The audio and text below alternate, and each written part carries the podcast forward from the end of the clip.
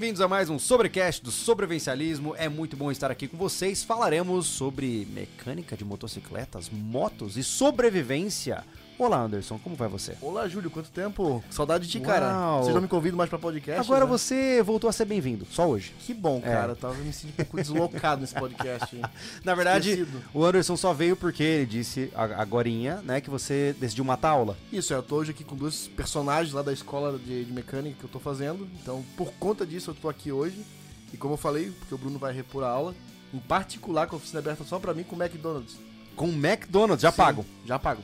Hambúrguer fritas e milkshake. Corta, tem que ser, né? Caraca, Pra dar que aquele berry negociação na boa. barriga, né? Nossa, que coisa horrível. Cara, que maravilha estar com vocês aqui hoje. Pra quem não nos conhece, ah, na verdade, pra quem não nos conhece, não, já nos conhece. Pra quem não conhece os senhores, apresentem-se. Bom, é, eu sou o Bruno, né? Trabalho hoje com mecânica de moto e sou professor e coordenador de um curso de mecânica, né? Tal curso que o Anderson tá lá com a gente toda quarta e quinta-feira, aprendendo um pouquinho sobre mecânica de moto, né, Anderson? É isso aí. Então, ao longo do podcast aí, a gente vai se conhecendo um pouquinho melhor, né? Massa. Vai se apresentando ao longo do podcast. Legal. E vai ter que dar uma aula especial pro, pro Anderson. Tô falando com o McDonald's e batata frita e milkshake. Bom, gente, eu sou o Moisés, sou gestor na escola do mecânico. né? A gente tem uma longa experiência aí de vida de gestão de empresa, trabalhando como eh, gestor de rede de auto center né, durante muitos anos da minha vida. Então a gente tá aí para poder ouvir vocês e aprender aqui junto. Falou, aprender com o Bruno um pouco.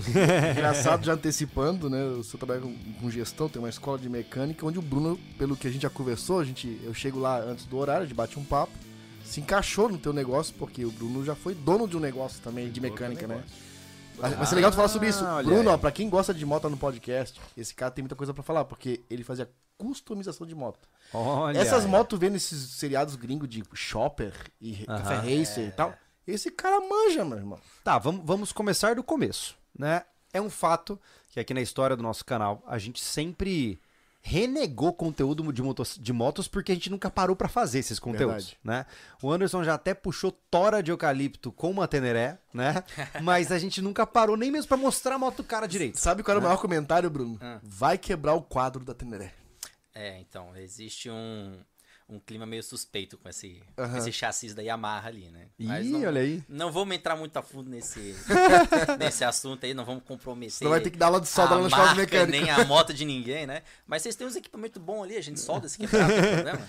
Mas o legal é que ah, muita gente sempre perguntou pra gente, né? Porque a gente fala de sobrevivência em selva, de viagem, de aventura, de defesa, de várias coisas.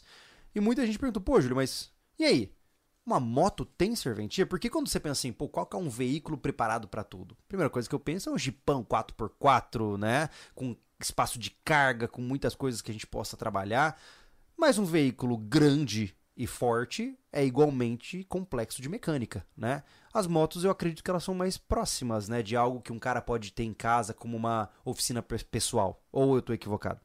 Não, é, eu gostaria de fazer até um, um gancho nessa questão do, do carro e da moto, né? A gente tem um, um seriado no Netflix, né? Não sei se posso falar a marca aqui. Pode. Beleza. É, eu vou cobrar eles Netflix- depois, é, tá, pelo beleza, marketing. Que é a, o, o The Walking Dead. Né? Todo mundo tá. assistiu, né? Quem, que é o, o- o cara lá, o B10zão, Aham. que anda lá por, Ah, por o, tudo o- como que é o... canto? Não é o Rick, é o, é o, outro lá. Daryl, né? Daryl, Daryl. o que, é. que ele utiliza para Uma andar no shopper. meio do... O que deve não- ser um terror, Cara, né? Porque aquela shopper dura nas estradas de terra deve dar uma hemorroida. Mas é o tipo de veículo que te permite muito mais agilidade, muito mais. né, você consegue muito mais manobras Ah, no com meio certeza. do. Pô, vamos pegar a questão do sobrevivencialismo mesmo, né? Eu tô no meio do mato e tudo mais, preciso me locomover. Cara, um Jeep, às vezes ele até passa por cima de alguma coisa, né? Mas se eu tiver uma árvore cortada no meio do caminho, ele mais me tranca a passagem, né? Uhum. A moto, cara, você consegue passar com ela por algum outro cantinho, por cima, às vezes mesmo de, de alguma coisa ali, se for uma moto trail, tipo a Teneré, né? Se Uhum. não quebrar o chassi no meio do, do rolê ali. Ela é um veículo embora. mais tra- transponível, Mas né? tu isso, ela te facilita esse, esse transporte, né? Ele te facilita a tua locomoção. Uhum. Sim. Então a moto ela é muito mais, na minha visão, né? Óbvio, é, ela te facilita muito mais esse essa locomoção. Aham, né?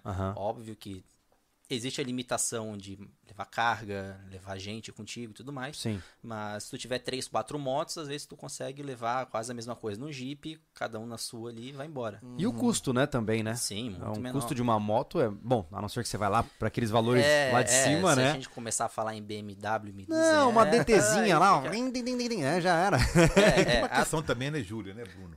Quer dizer, você está pensando em moto em Santa Catarina. Pensa em moto no interior do Brasil. É, é Quer verdade. dizer, como é que é a aplicação desse, desse equipamento, né? É. O quanto isso pode gerar hoje. Você vê, às vezes, foto, né? Ou, ou vídeos, né? De pai, a mãe, cinco, seis filhos andando de moto, né? É verdade. É, E Tudo você vê mesmo- isso. Pega mas porque é o meio de É verdade. transporte, é o meio de transporte que ele dá condição para ele Mas fazer isso. se a gente for para pensar, os, os, as, as mulas e os cavalos começaram a diminuir drasticamente quando a CG chegou, cara. É isso aí. Todo cara de campeiro tem uma CG velha que ele vai pra cidade, volta e tal, né? Muitas vezes tá sem placa, não tá As nem bruxinhas. aí. que o engraçado é fala. que, É. que no interior, né? Esse interior mais, mais afastado mesmo, assim. é- é, cara, o farol vai queimando, fica queimado. Se quebrou, fica quebrado. Ah. O que interessa é que o motor tá funcionando, É. porque ele anda sem capacete, ele anda de chinelo de dedo, É. né? Por quê? Porque ele substitui o cavalo. Ficou É. fácil e você bota um tanque de gasolina e o cara usa a semana inteira. Não precisa dar água, não precisa dar comida, né? Não precisa botar ferradura, só trocar o pneu, deixar quantos quilômetros, É. né? Mas uma coisa que é, eu- sempre me chamou a atenção é o seguinte: a moto, vocês diriam que ela é plausível de você conseguir, por exemplo, fazer manutenção sozinho na sua moto? Por exemplo, é, óbvio que é uma comparação quase injusta, mas ó, eu tenho um carro e eu tenho uma moto. para eu dar uma manutenção completa no meu veículo na minha casa, cara, eu tenho que ter uma estrutura para isso, né? Sei lá, um elevador de, de mecânica, lá, daqueles veículos e tal. Uma moto me parece ser mais fácil. Eu estou equivocado? Não, não, realmente é, né? Ainda mais se tu pegar uma moto de baixa cilindrada, né? Hoje, né, a minha realidade hoje é que eu tive oficina um tempo, hoje eu moro num apartamento, né? E tenho uma moto que é relativamente grande, né? Tem uma 650 em casa lá, Tá. meu xodó, né?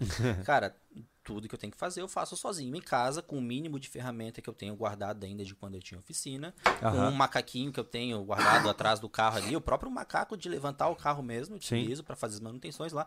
Então, com muita pouca ferramenta, com muito pouco recurso, eu consigo fazer as manutenções na moto em casa. Se for uma moto menor, mais leve, uma CG, por exemplo, como a gente entrou, né, Uhum. nesse método de falar dela, é muito fácil. Cara, você levanta ela, às vezes com duas pessoas, um levanta a traseira, você desmonta, ele abaixa, porque é leve, entendeu? Você mesmo Entendi. tira o motor sozinho, se desce com ele nos braços ali, parece um nenenzinho. Caramba. É super tranquilo. Então, Complementando o que o Bruno falou, Júlia, exatamente eh, sobre a tua pergunta, foi o que eu senti assim já no, no- nesse início de do curso lá.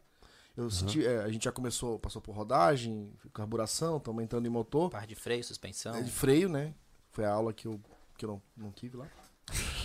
Vamos, vamos É, essa aula, essa aula não, não fui. E eu vi, eu vi assim, cara, pô, dá pra fazer isso em casa, cara. Com uma oficina como a gente tem hoje, a gente faz tudo numa moto, cara. Tem algumas ferramentas exclusivas Ah, natural, né? peça, Sim. Sim. mas em referente ao carro, exatamente como tu perguntou, é muito mais acessível. Uhum. Né? Não é à toa que a gente vai querer começar a fazer um projeto nosso, porque é possível fazer numa oficina não profissional no nível Sim. Só pra moto exclusiva, né? É, existe alguma ferramenta, com exceção das motos esportivas e tal? Vamos falar de motos básicas, tá? Essas motos CG, essas, esse, desse tipo aí. Ok. É, existem ferramentas específicas, por exemplo, que são caríssimas para montar uma oficina de moto ou dentro de casa ou não? Caríssimas não, mas existem ferramentas específicas. Óbvio que tudo depende da marca que tu vai buscar para ter uma ferramenta e tudo mais, né? Algumas são mais caras do que as outras por Aham. questão de credibilidade, né? Da ferramenta Sim. e tudo mais, né? Mas quando a gente fala de motor, peças internas de motor, a gente tem sim ferramentas específicas, Uhum. tá? Quando a gente vai falar em manutenção básica, um freio, uma suspensão, uma regulagem de válvula até, que pô, fica dentro do motor ali na parte de cima, no cabeçote, né? Parece ser super complexo de fazer, mas quando a gente pega o exemplo de uma CG, cara, é, é 15 minutos, às vezes você passa mais trabalho para soltar a tampa do que para regular a válvula Olha dentro do, do, do cabeçote ali mesmo.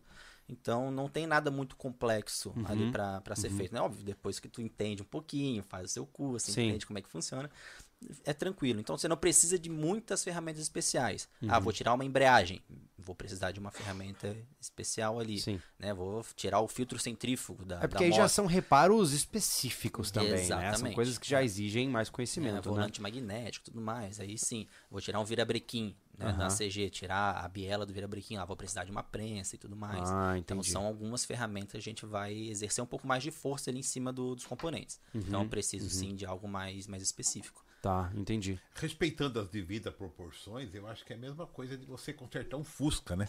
Quando você consertava o Fusca, né? Fusca todo mundo, né? Com uma chave de fenda, Um uma chave de alicate, um fenda, um arame. alicate, você, você- era, era a ferramenta que você precisava é, Sim. para você trabalhar com o seu Fusca, né, cara? É verdade. Só que os carros se empolgaram em ficar complexos demais, né? É, hoje, hoje, cara. hoje complicou um pouco. Mas não foi só o carro também, as grandes motos também viraram Ah, é? bastante complexidade. É. né? Hoje essas motos aí, quando você vê aquelas BMW, acho que é 1200 e alguma coisa Sim. lá, aquilo lá deve ser um terror de manutenção, né? Cara, em não termos é de um- complexidade. Hum, vou te dizer que não. É mesmo? tá? Não é assim. Óbvio, tem um, um sistema de comando variáveis e tudo mais, né? Algo que é um pouco diferente do que a gente é acostumado a ver na moto de baixa cilindrada, né? Uhum. Mas não é nada tão complexo, tão extraordinário assim também. Certo, tá? certo. O que eu sempre passo, né? Pela questão de, de ser instrutor na escola e tudo mais, né, os alunos sempre vêm perguntando: pô, Bruno, é, se eu mexer aqui na CG, né? Você tá me ensinando a mexer na CG, numa Twister e tudo mais, eu consigo desempenhar a mesma coisa, sei lá, uma Z1000, uma S1000R, uma BMW, a moto que for, né? De alta cilindrada. Cara, você consegue. Apesar de você não estar vendo aqui especificamente na tua frente uma moto de alta cilindrada e tudo mais, se aplicar esses conceitos técnicos que a gente está te ensinando aqui, seguindo o manual técnico que o fabricante sempre vai ter disponível, né? Você vai ter que ir atrás de conseguir na internet, vai pagar por ele, enfim, vai dar teus, teus pulos ali para conseguir Sim. o manual técnico. Mas você segue o que o cara tá te ensinando ali no, no manual, o que ele tá te propondo de manutenção específica, você consegue fazer o que você precisa fazer de intervenção ali na mecânica, certo? A gente tem que parar de pensar que, pô, vou ter que fazer manutenção porque quebrou. Eu faço manutenção antes de quebrar. Né? Essa é, que é a grande questão da mecânica, da, da motocicleta, do carro, qualquer, qualquer mecânica que a gente for, for trabalhar, né? Sim. Eu prefiro fazer a manutenção antes que quebre, a preventiva, do que a corretiva. Sejamos honestos, né? esse é quase o tópico, né? É, Na realidade muito- brasileira, É, é, é. geralmente é, oh, Vai a- quebrou, vou arrumar. Vai até onde dá. Que É, tá a fazendo prática- barulhinho, vou até a onde dá. preventiva é muito mais econômica, né? É mais Sim. barata, É né? muito mais barata. É, é Mas, ah, não, mas dá trabalho, vou esperar quebrar. Mas o que, eu, o que eu vejo nessas motos mais novas, de alta cilindrada, é que tá envolvido, é, não a mecânica, mas sim muita eletrônica envolvida, né? Tem. Que daí já é uma outra situação, né? Tem, tem, tem muita eletrônica. O- a moto ela é sempre mais atrasada. Né? O carro ele sempre vem com as tecnologias e tudo mais. A moto ela é sempre atrasada no mercado. Né? Então, vamos pegar a injeção eletrônica. Pô, a gente tem carros no 96, 97, 98 que já é injeção eletrônica. Né? Quando que vem injeção eletrônica nas motos? Que a gente conseguiu Verdade. utilizar, né? Tem algumas outras que já vieram antes e tudo mais, mas o que ficou popular para nós? Cara, foi depois de 2008, 2010, 2011 que começou a popularizar mesmo. Né? A primeira moto injetada no Brasil, se eu não estou enganado, tá? Posso falar besteira aqui, mas se eu não me engano foi a Phaser 250, junto com a XT 600 ou a 660, uma dessas duas aí. Tá? Que vieram lá em 2004 do- ou 2006, um desses anos aí. Então foi a primeira moto injetada no, no Brasil. A Yamaha que começou a comercializar essas motos aqui. Né? E depois começou a vir CG e tudo mais, outras motinhas aí. E com injeção opinião, eletrônica. é melhor do que carburado... Qual é a diferença? O que que ganha e o que que não Vamos ganha? lá, ó. pro sobrevivencialismo, o carburador ele se torna melhor. Ah, sim, como Tá. um carro. É, por quê? Pra é quem não mecânico. entende, é, para quem É não entende, quais são as diferenças básicas entre injeção eletrônica e carburador? O carburador, como é que ele funciona? É, o motor ele está sempre aspirando ar. Né? Uhum. Um aspirador de pó, vamos, vamos botar assim, né? Eu ligo ele lá ele está sugando ar, certo? O carburador ele vai ter uma cuba embaixo dele, né? Onde fica um reservatório de gasolina, vamos, vamos- bem básico, né? O pessoal que Uhum, está lá em claro. casa não, não compreende nada. Tá? Então tem uma cuba ali embaixo, onde fica um pouco de, de gasolina armazenada lá, que desce do tanque para Aham. ele, através da mangueirinha lá. E conforme é, o motor vai sugando esse ar, essa gasolina que tá lá embaixo, ela passa por um giclê, que a gente chama, né? Que é um pulverizador, tá? Então ele é sugado por ali e ele vai ser pulverizado dentro do, do, do motor da moto, né? Vai passar pelas válvulas de admissão ali, vai chegar lá dentro e vai ocorrer a combustão dessa misturar combustível. né? Então é totalmente mecânico um carburador, né? Certo. Enquanto o motor estiver sugando o ar lá, eu tenho que fazer as É um regulagens dele. ciclo que se, se Exatamente. retroalimenta. Enquanto eu tiver o motor sugando ar e um pouco de gasolina ali naquele reservatório, tem que funcionar. Certo. Certo. Aí tem a parte de centelha e tudo mais, né? Mas falando de carburador é isso. É totalmente mecânico. Uhum. né? Se for injeção eletrônica, Aí eu já tenho um bico injetor, eu tenho uma central que vai comandar isso eletronicamente, tudo mais. Porque então entra central- uma interferência Entendi. é, é, eletroeletrônica, né? Uma interferência eletrônica mesmo. Então, Você ganha algo- em eficiência, mas você perde em robustez. Exatamente. Vamos, vamos por esse Hum. caminho. E tá? aí começa E aí, para a injeção funcionar corretamente, desculpa é, interromper, né?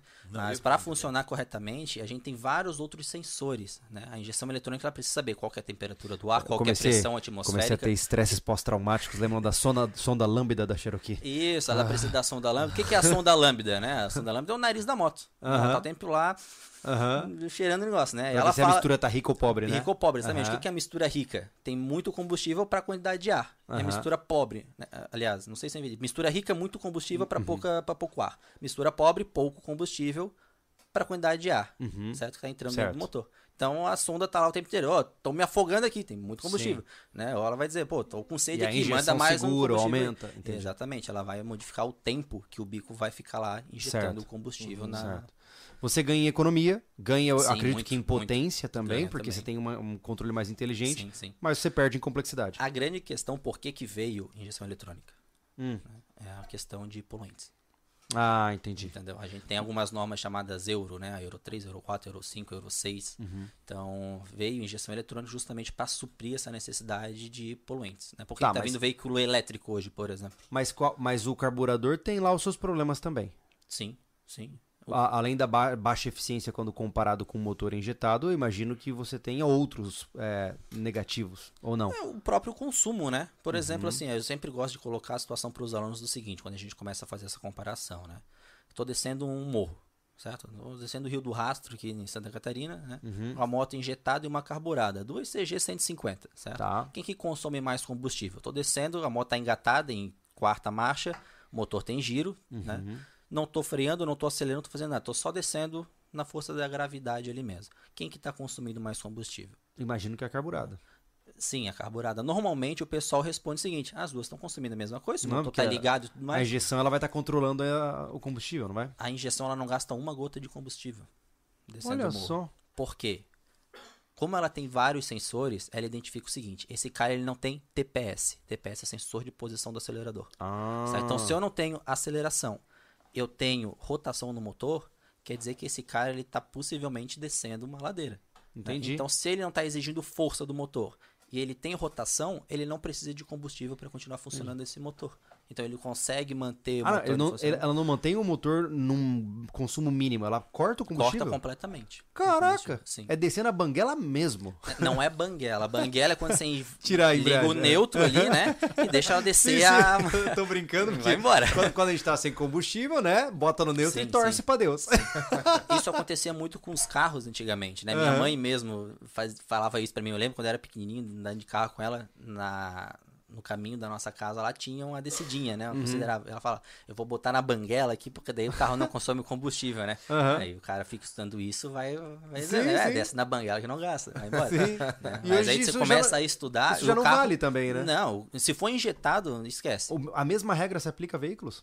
Sim, qualquer veículo com injeção eletrônica. Entendi. Então, eu tô que nem um mané soltando o carro no neutro na descida, hora ou outra. É, é, você tá Ok, só gastando ótimo. combustível. Porque para manter, ó, para o pro carro se manter em funcionamento na marcha lenta, ali em rotação de 1000, 1200 RPMs, né, mais ou menos isso aí, ele precisa de um pouco de combustível para o motor se manter funcionando em marcha lenta, certo? Certo, Se certo. você tem rotação e não tem aceleração, o motor por questão das rodas estarem girando todo o conjunto, o motor se mantém funcionando ainda assim. Ele só não está queimando o combustível. Uhum. Entendi. Então, consumo zero e, consequentemente, eh, você não está também em poluição Certo. teoricamente zero também, Então tu né? vai dizer que um carro na descida, sem aceleração, ele corta o combustível. Corta completamente. aham. É o tal Ah, do é. cut-off que o pessoal chama. Ah, cut off. É, Olha só. exatamente. Que legal. Pelo preço da gasolina, você vai economizar bastante. É, é, Não, tá, já tá sei que. Olha, eu estou com um plano. um- estou com. Estou com um plano perfeito, então. Eu vou morar num lugar onde só tem descida. Só tem dessa ideia. O Exato. problema é quando tu precisa subir de volta, né? Aí você gasta Não, o dobro da é, gasolina. mas a, gente, a gente muda. Só descida também. Ô, ô, ô, mas, ô, É Bruno, que daí você bota o guindaste lá em cima, já deixa parar lá embaixo. Bondinho, bondinho. Vem. nessa situação do carburador pro, pro injeção, vamos lá. A, a chance de fazer funcionar é, uma manutenção no, na época do Fusca, né?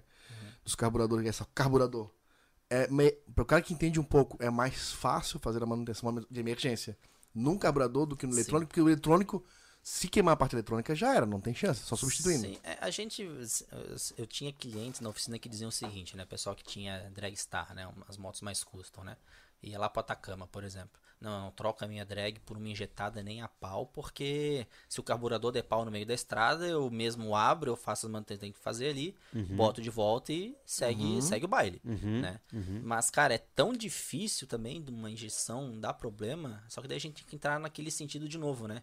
Eu faço as manutenções preventivas no meu veículo, Ah, sim, claro. entendeu? Se eu fizer as manutenções preventivas, cara, tanto o carburado quanto o injetado dificilmente vai ter problema. O carburado você vai ter um probleminha do seguinte, né? São motos mais antigas.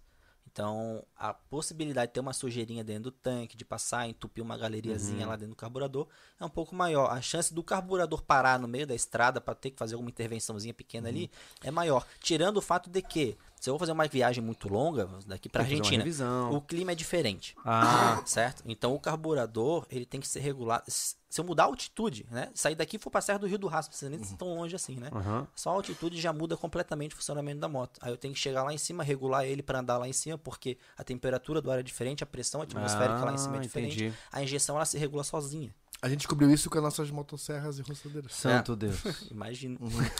Mas o Bruno, que eu percebi lá nessa parte de carburação, levando isso aí em consideração, cara, é que na parte de carburação existe muito mais peças em, em- em- atrito. E aí eu, eu acho que, como tu falou, a, a injeção ela dá menos manutenção. Porque não tem nada atritando ali, basicamente, Você tem né? só um bico eletrônico e fio Só, comandando acabou. o sinal elétrico, né? Pô, o outro lá tem um monte de coisinha, que, né? Só que o tem aquela coisa, né? lá e outro não sei o que, É, cara, um monte de... o é, um pistonete monte de- aí às vezes é carburador a vácuo, que se o motor já não tá muito bem de Aí manutenção, tem, ele não gera aí vácuo tem agulha que suficiente. mexe, muita, muita, o carburador tem muita pecinha que... É quase um relógio. Isso, Ele é mecânico.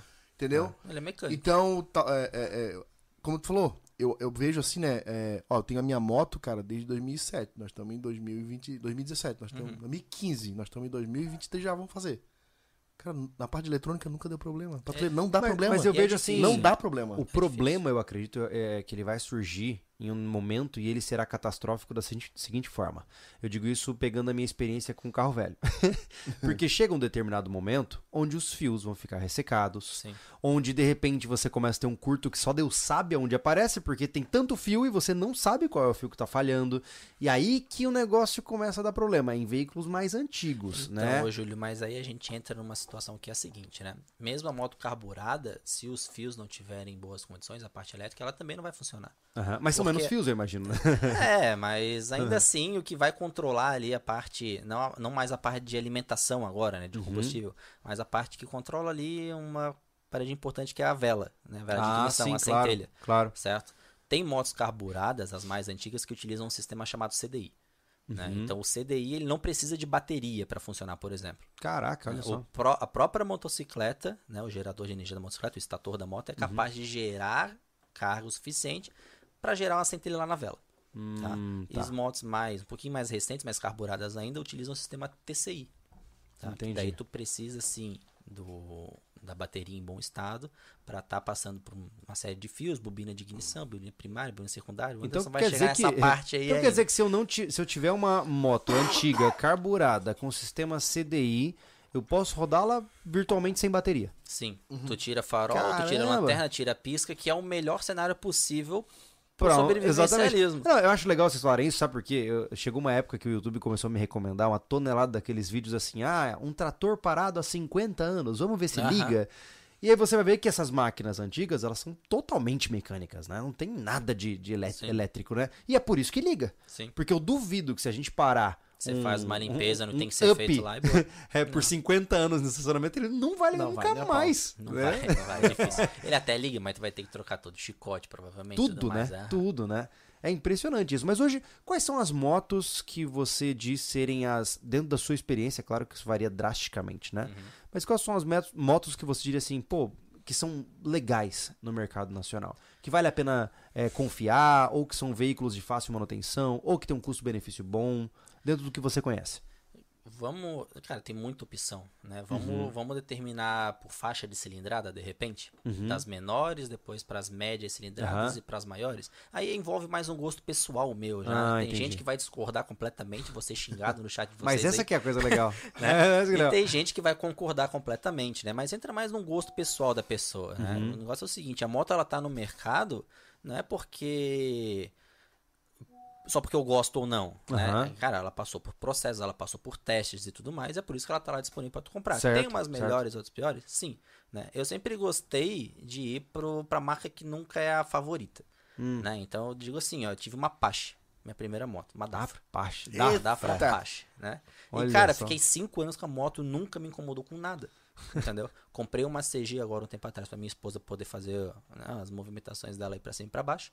E, cara, vive me dando dor de cabeça. É mesmo. Entendeu? Olha, Ele como que, uma como, CG como que é pra o... esposa e tem uma bandite.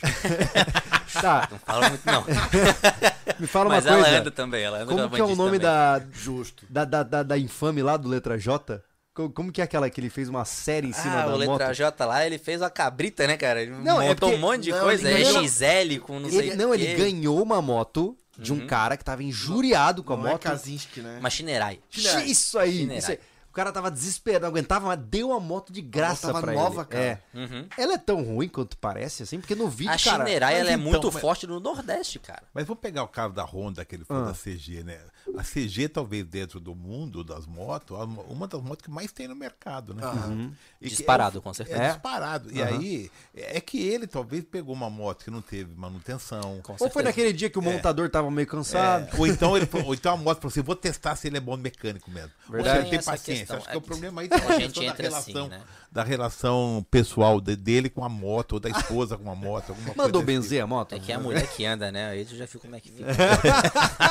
Já vai dormir no sofá hoje. É, Mas é legal entender isso, porque eu sou zero à esquerda de moto, tá? Eu não entendo nada. Eu não, não, não sei nem pilotar motos, pra você ter uma Eu ideia. sou zero um tá? passo pro lado, assim. né? Hã? É que eu tenho moto, cara. é, é, mas eu Ah, nunca- mas você eu nunca- sempre usou eu a nunca moto, pô. mexi na moto. Não, beleza, mas você é um usuário uma de moto, sou, de né? manutenção usuário. daí, é. Eu, eu estou tão perto de moto quanto de veleiros, assim. Só que nada, nada. É. E aí, qual foi a ideia, além de aprender, porque eu disse pro, pro rapaz, que eu acho que o nosso futuro aqui eh, na cidade é todo mundo ter uma motoca pra se deslocar rápido. Sim. É chato é, é, a gente. é, é, o carro, é, acho que ele dá muito trabalho, porque o Júlio não tem essa experiência ainda de moto. Mas é muito prático só botar a perna por cima, ligar e sair. E vai embora. Porque o carro ah, vai, fecha a porta, parará, tarará. A moto é. E economia também, né? Sim. E aí, qual Depende foi a ideia? moto, né? Cara, a gente vai precisar, É. a gente for, cada um tem uma, uma cocota, ou seja, só pra se deslocar dentro do sítio, né? Porque ele, é, ele, ele tem 500 metros de comprimento, né? Ah, a motoquinha ali dentro é coisa bacana, né? Ainda mais que precisa usar capacete. cabrita- Agora, o Anderson, Não né? precisa de capacete. E aí, como é que a gente vai fazer manutenção? Imagina, três, tem leilão três, quatro motinha. motos lá dentro, e aí cada vez que dá um probleminha tem que levar na mecânica. Agora, né? você que está fazendo o curso de mecânica, está começando agora, né? Você- começando agora. Você, você começou a mexer com freio, arraiamento de uma roda e tal. Realmente eu não quero nem saber daquilo. É coisa Eu complicada. também não gosto muito, não. Ninguém gosta pelo que eu vi. Não, não gostou daquilo. Mas você acha que é possível você pegar uma moto e você desmontar e consertar aquilo que você viu até agora? Consigo. Eu, eu, Consegue sabe o que eu tava falando pro professor lá, o Júnior? É, se ele ver isso aqui depois, manda um abraço pra ele, porque eu gosto muito do Júnior, é muito legal. Ah, o difícil é gravar os nomes. É muita peça. É muita, muita peça. Assim, ó. A parte de motor mesmo, assim, é infinita, né? É, é. No carburador não é tanto assim, mas ainda são muitos nomezinhos. É cada coisinha. É, Mas- pulverizador, aí vem agulha, pistonete. cacetada o- mas coisa. assim, ó, é, é, a prática ali, né, nos, nos laboratórios, é, tu vendo desmontar, tu botando a mão, né, é muito legal, porque hoje, assim, ó, eu olho assim, se eu desmontar, Eu vou montar. já não é um segredo pra mim. Isso. Eu percebi ali, e o Júnior deixa isso muito claro, é, e, é- e é- e faz todo sentido, imagina, pra ele que já é profissional de anos, que foi criado numa oficina junto com o pai, Sim. ele já- é a organização do que tu faz. O, o Júnior era instrutor na escola, só para o pessoal que está assistindo Isso, saber é, que o Júnior é, é, o o instrutor. é um dos instrutores Isso, lá. tem vários lá, né?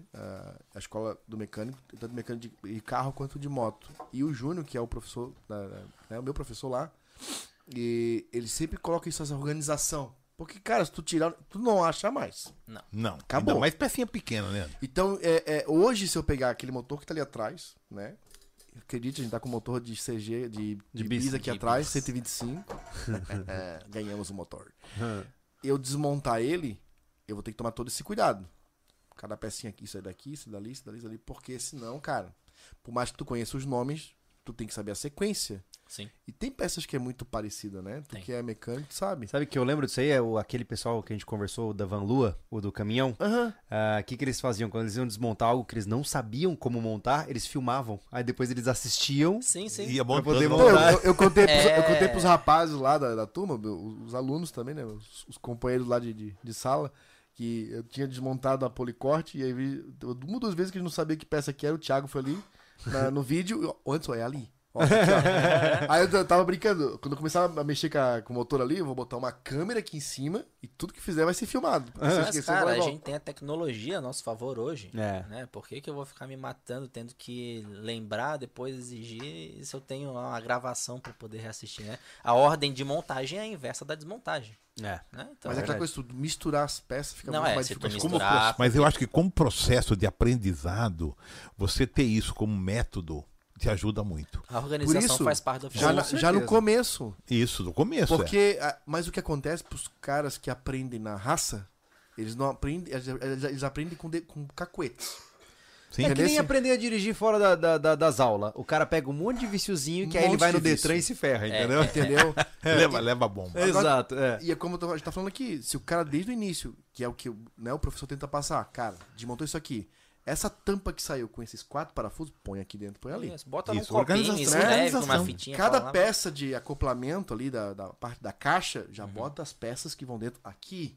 Porque se tu jogar tudo numa caixa só, tu não vai achar mais. Não, ferrou.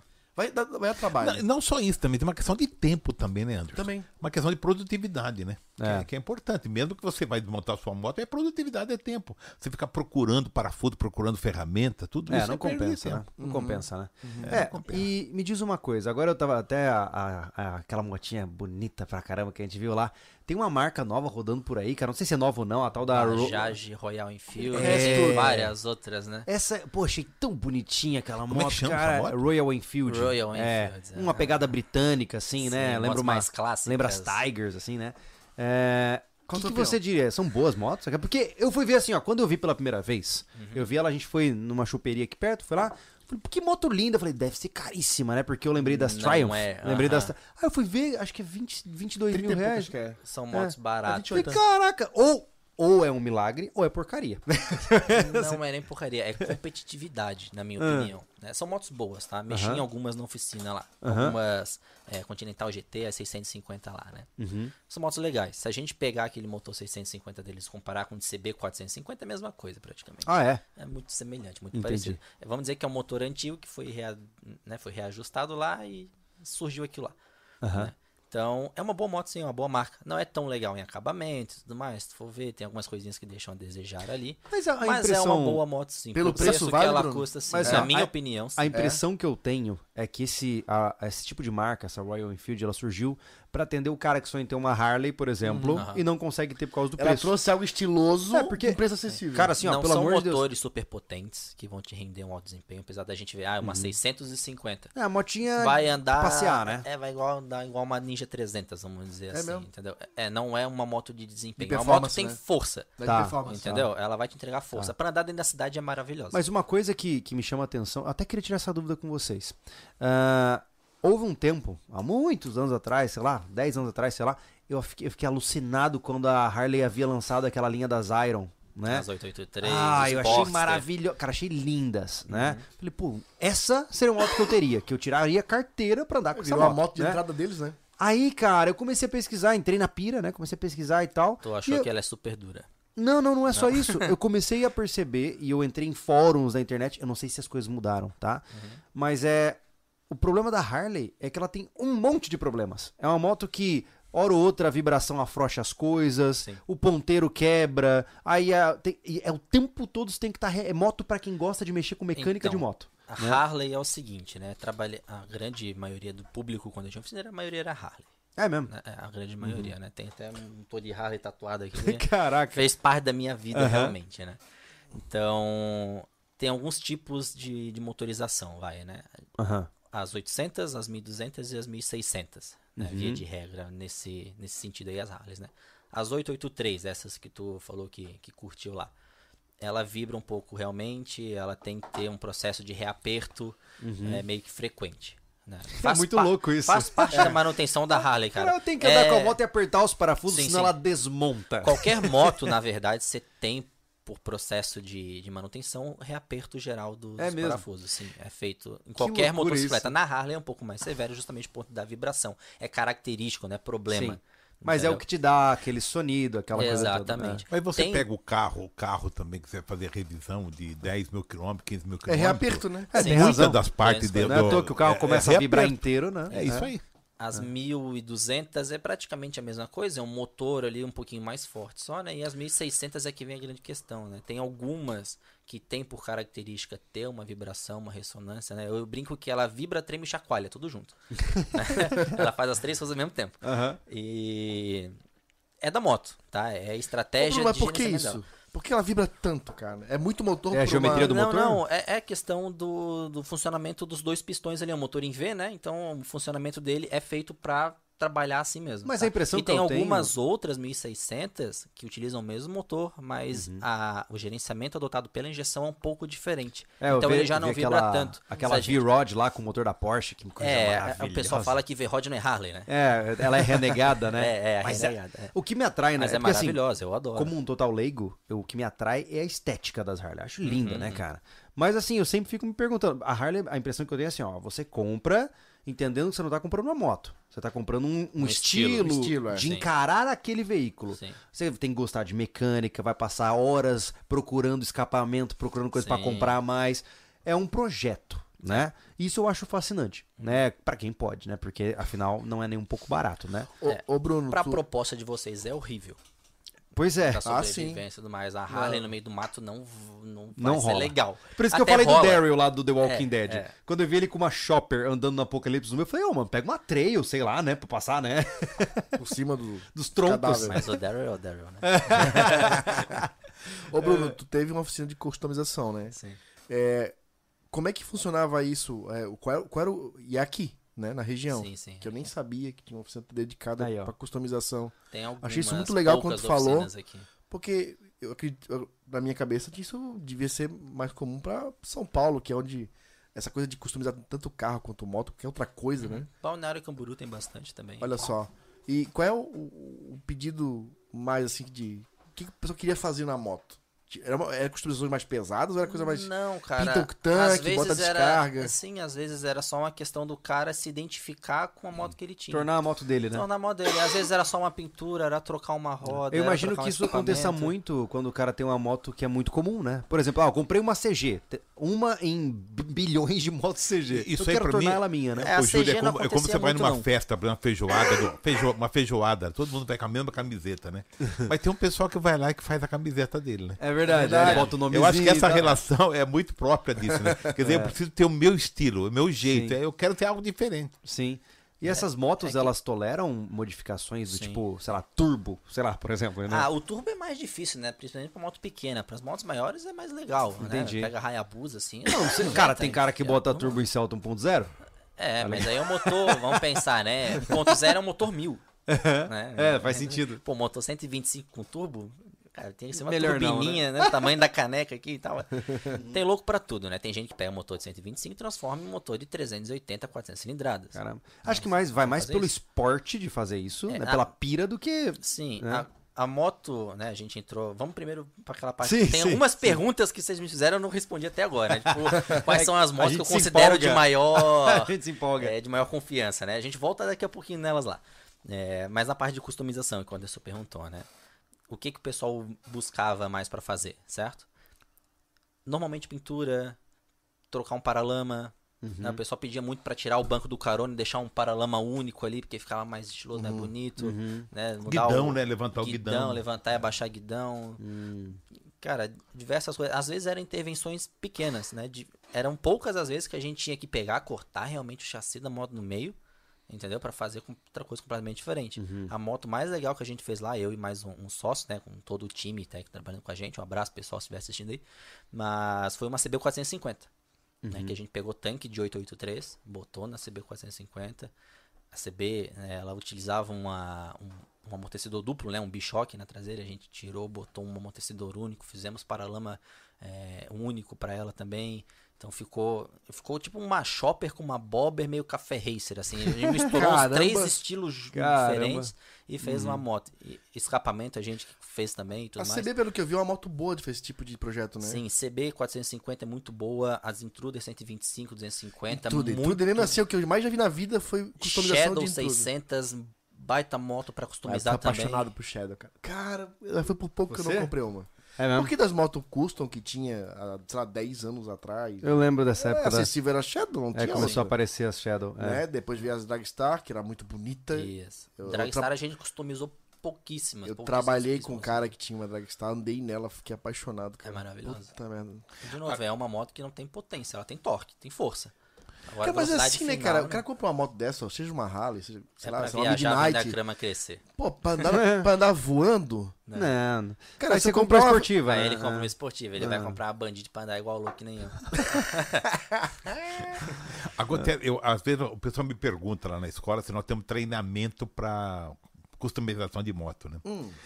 Essa é, um- é uma pergunta difícil de responder, porque customização de moto é um Pois é. negócio, cara. É arte, cara. É, É, arte. isso, é é arte. Agora, o que você precisa é entender bem de mecânica, É, relação, sim, sim, sim. relação da transmissão, relação do- da questão do motor. Tudo que você vai fazer na potência, customização, toda. né? Vamos lá, se eu vou mudar o comportamento de uma moto, não tô nem falando em mexer no motor, né? Mas se eu corto um chassi, eu faço alguma coisa ali, cara, eu tenho que mudar às vezes a relação de freio, suspensão vai mudar o ângulo que uma- a suspensão uma coisa fica que eu- posicionada, eu vejo que- tem que levar em consideração. Isso no carro é evidente, né? Muitas vezes Sim. o cara vai lá, futrica no motor, ele duplica a quantidade de cavalos no motor, mas ele não mexe nos freios, né? Sim. E aí o Que é sistema fica absurdo, todo freio, não mexe na caixa, não mexe nada. É, e, e eu acho Antes isso de tu andar interessante. muito, tem que frear muito.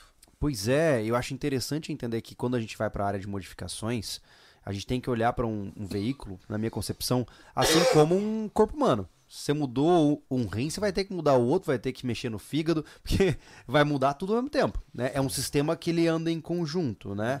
E na moto eu imagino que é ainda mais sensível, né, cara? Porque- E você não pode Algumas esquecer que tem uma questão sim. também de legislação, né? Sim. Ah, sim, Tem, claro. outros, tem é. outros fatores que impactam Ainda nisso. Mais faz uma- moto, né, cara? Que é um negócio que o pessoal fica. Fica né? atento. Então Sim, você faz um baita é- negócio, você não consegue andar. É verdade. Aqui é, verdade. muito complexo, Né? tá? Tinha coisas que a gente conseguia legalizar, a gente sempre fazia as coisas pra tentar legalizar, né? Sim. Por exemplo, cortar um chassi, como eu tava falando pra vocês. Isso Sem não, não chance. se pode. É, É, sem o chance. cara que ele tem um cantinho dele lá, que ele vai deixar a moto exposta, vai dar uma voltinha só ali Sim. de vez em quando e, e legal, né? Uma voltinha na quadra. Uhum. Que ele gosta da moto, ele sonhou em ter uma moto daquela, porque ele viu o programa americano lá, que Aham. era daquele jeito, ele queria fazer igual. Entendeu? Então a gente fazia. Mas para andar na rua, para legalizar, tem coisas que você consegue fazer, tem coisas que não É. né? Então, pô, tudo depende do que que tu vai conseguir fazer dentro da lei. Vou te dizer o seguinte, customizar completamente a moto dentro da nossa lei brasileira, Impossível. esquece, você não Cara, consegue eu- fazer muita olha, coisa. Eu, eu já passava por isso. Você lembra do impasse que eu tive com a, com a XJ? Meu Deus. Veículo mesmo, é, que nem esses jipão que você vê andando, tá tudo irregular, cara. Duvido que tem um jeep irregular andando nessa rodovia, cara. Porque eu, eu queria deixar as coisas organizadas pra eu não ter uma surpresa des- desnecessária eu andando por aí, né? Parar, o cara querer ficar com o meu carro. Uhum. É impossível. E se num veículo que já é um ca... que já é um veículo, né, maior, né, com mais segurança, não é possível, numa moto, então duvido. É duvido. muito, muito difícil. Muito difícil mesmo. Tem muita gente que faz um monte de customização e anda Não, o cara anda risco. no risco dele. No né? risco dele, é, exatamente. cada louco sua loucura, né? Cara, tem algumas histórias que são. Se eu contar pra você, a gente não acredita. Hum. né? Meu sócio, ele gostava muito mais de customizar, né? Uhum. Eu sempre fui muito mais o cara da pintura, assim, tudo mais, entendeu? Gostava de trocar uma coisa ou outra também, mas não, não fazia muita intervenção mecânica Tá. na moto, né? Meu sócio, ele já gostava de picar no meio mesmo e transformar em outra coisa, era doido. né? E ele tinha uma intruderzinho, uma 125, que cortou chassi e tudo mais, fez um... O motinho ficou legal, ficou bonitinha, no estilo dele, né? Uhum. Ele tinha uns problemas de fibromialgia e tudo mais, então ele tinha que fazer uma motinha confortável pra ele andar e tudo mais. Uhum. Legal. Certo dia ele parou na Blitz. Hum. Levaram a motinho pro, pro pátio. né? Uhum. O que que ele teve que fazer? Teve que ir lá no pátio e deixar a moto original de novo. Pô, tá brincando. No pátio. No pátio. O que, que ele fez? Pegamos um funcionário, né, nosso, da mecânica lá, a gente tirou um dia dele de serviço lá, Aham. fomos pro pátio, Tá levamos brincando. máquina de solda e tudo mais, Não. esmerilhadeira, e Não ó, acredito. É obra de arte de novo. dentro da, do pátio Que do... loucura! Aham, pra deixar a moto original. Como que ela saiu de lá? Toda capenga. Sim. pior do que entrou, customizada, certo? Aham. Mas aí pessoal no, do pátio lá Agora- olhou pra foto assim, olhou pra moto, agora tá igual ao original. Agora faz sentido. Agora você pode andar com ela. Você puxava a traseira assim, ela desmontava. Meu a gente teve Deus. que levar de carretinha, obviamente, Sim, não dá claro, pra andar, né? Mas pra tu ver assim qual que é o nível de, de Ah, lei é o que a gente tem legalismo, no né? Brasil, entendeu? Que É insano esse cara. difícil, É, eu, eu cara. acho interessante, eu vejo aqueles programas nos States, desses negócios de customização, cara, os caras saem com umas barbaridades na rua. Sim. Assim, ó. É, É, lá mas- eles mas- também têm a dificuldade deles de legislação, não é Sim, tudo que eles não, mostram lá que eles é podem fazer. É que grande parte das legislações deles também são relacionadas a quando acontece algo errado. Sim. Então, ah, você quer dar uma de louco, andar com um carro completamente insano? Beleza, mas se der errado, você tá ferrado. É, Né? Você vai pagar pesado, você vai perder grande parte da tua saúde financeira e de liberdade se você avacalhar com o que você está fazendo, né? Então eu vejo que eles apelam mais pro lado punitivo e não pro lado preventivo, né? Legalista que a gente tem no Brasil, É um né? pouco mais facilitado. É. Mas, É, mas enfim. também deixa de rodar um mercado gigante, né, cara? Pô, cara, com né? certeza.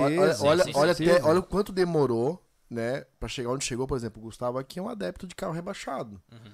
Poxa, eu a minha, a minha juventude inteira andei fugindo de polícia, cara. Porque eu tinha carro rebaixado. Uhum. Poxa, porque não tinha legalização, não tinha nada que deixasse o cara fazer o que o cara queria fazer no carro. falei. E- e por outro- Hoje, ó, agora tem casas especializadas em trabalhar com amortecedor, né? Que eles recondicionam o amortecedor com pressão certa, corta o ar, Sim. faz de novo. Sabe como é que funciona? E aí legalizou. Mas olha quanto tempo demorou pra isso acontecer, cara. Cara, E por outro lado, né, a- os órgãos, os órgãos de fiscalização, eles estão certos, né? Eles precisam respeitar por isso, né? Porque você tem hoje um, um outro risco que é, pessoa, é a vida das pessoas, né? Não, é, um, é um buraco muito complicado, é esse, complicado, sabe? né, de Porque você. Então é o gosto, é o- quer dizer, entra, entra o gosto de cada um, né, É. em relação à legislação que você tem. É, é como eu digo, por exemplo, ah, você vê essas caminhonetes, o cara compra uma, sei lá, uma Hilux do ano e ele quer transformar ela numa Overlander. Primeira coisa que ele vai fazer é botar um para-choque de impulsão de ferro pra botar um guincho. Acabou, ABS, acabou o ba- o airbag, não tem mais airbag no carro, entendeu? É impossível ele deixar o airbag ligado com para-choque de ferro, né? Então, ele vai é, tirando aspectos da, da, da segurança do veículo, né? Só que assim, é, um, é como eu falei, é um problema sério, porque eu entendo, você tem vidas em jogo, né? E nem todo mundo é lá responsável como deveria, né? Sim. Mas também você tá matando um mercado gigantesco, né? De pessoas que querem só fazer alguma coisinha pra tornar o carro dele, né? Então, eu, eu, particularmente, depois da experiência que eu tive com, com o Jeep, eu cheguei numa, num momento e falei assim, ah, cara, larguei mão. Larguei mão de mexer com o carro, porque é, É, só frustração. Eu vejo assim, É. Júlio, ó, é que as autoridades, não sei, os órgãos não querem se incomodar pra ampliar o que pode ser alterado no veículo. É. Porque é o seguinte, o moleque ele quer rebaixar o carro, beleza? Ah, corre risco de vida pros outros, porque ele tá baixo, ele, sei lá, vai sair voando. Uhum. Mas o carro que corre lá na pista, ele tá encostando no chão. Existe toda uma, uma, uma, uma geometria, uma, uma mecânica ali envolvida que faz o carro ir para aquela situação onde ele tem performance. Tem que adaptar isso pro cara que quer fazer isso na cidade, pô. É, o massa mesmo Entendeu? seria, né, gente, se a gente tivesse um... Ah, e tem aqui, eu não sei, eu nu- eu nunca pensei... Tem como você entrar num, num autódromo, assim, e, e, tipo, ah, eu tenho meu carro... Você faz as suas inscrições, né? Aqui na nossa região a gente tem a Speedway ali que faz muito evento, né? Então, Tipo, você pode meter teu carro lá Sim, e... é, você faz a ins- a inscrição Olha, do seu vai. time lá e tudo É mais. mesmo? Esses tempos atrás teve arrancadão de Harley lá. Olha só... Domingo, domingo passado ou retrasado, se eu não me engano, teve arrancadão de Harley. Os caras com as Harley prepararam e tudo mais, competindo pra ver quem chegava na Ah, isso eu 200, acho um 300 metros barato, mais cara. rápido. Mas geralmente isso é feito dentro da somente regulagem de motor, né, Bruno? Aham. É, Não dentro de um não é. autódromo, um ambiente Isso. controlado e tudo mais. Sim. Beleza. O, o grande problema que eu vejo quando o é o cara limite. corta, ou ele rebaixa o carro, é que ele corta a mola, mas ele não regula o amortecedor. Certo? Isso aí você muda o ângulo, você muda com- completamente todo o processo disso. Então você muda uma, uma base da informação do veículo e você não altera outro. Só rebaixou. Não, é por isso que eu digo, hoje tem casas especializadas que fazem tudo. Sim, E o carro sai que nem o original. Isso. Ele só tá embaixo do chão. É, é aquela Não tem é- é, a curso, velha história que é né? o seguinte, O cara. exemplo da, da, da, da caminhonete que o Júlio falou. Ah, mas daí corre risco de vida porque te bota outro para-choque e não assina o airbag. Todos os carros vêm com airbag? Não. Então por que risco de vida? Só pro cara que tinha dinheiro pra comprar uma caminhonete com, grande com airbag? Então tem que botar assim, ó. A vantagem da moto é que você é o airbag. Tem que ter os para... tem, que, tem que legalizar os paralelos. Ah, quer deslegalizar? Vai custar, mas o carro tem que ficar desse jeito. Pô, só basta botar a regra. E deixa o cara gastar o dinheiro dele. É que a gente tá indo até pra um assunto um pouco complexo da gente É. discutir, né? Sempre vai ter os dois Mas lados é da divertido falar so- polêmicos. Não, mas é legal falar disso, não é porque alguém aqui está certo. E sim, Sim. pra pensar sobre. É legal, pô. Mas você né? quer ver Porque- algo que é super simples, né? Desculpa Aham, te interromper, claro, claro. Júlia. Algo que é super simples e que eu acho que não tem o porquê não ser liberado. Que é a própria lâmpada de LED, cara.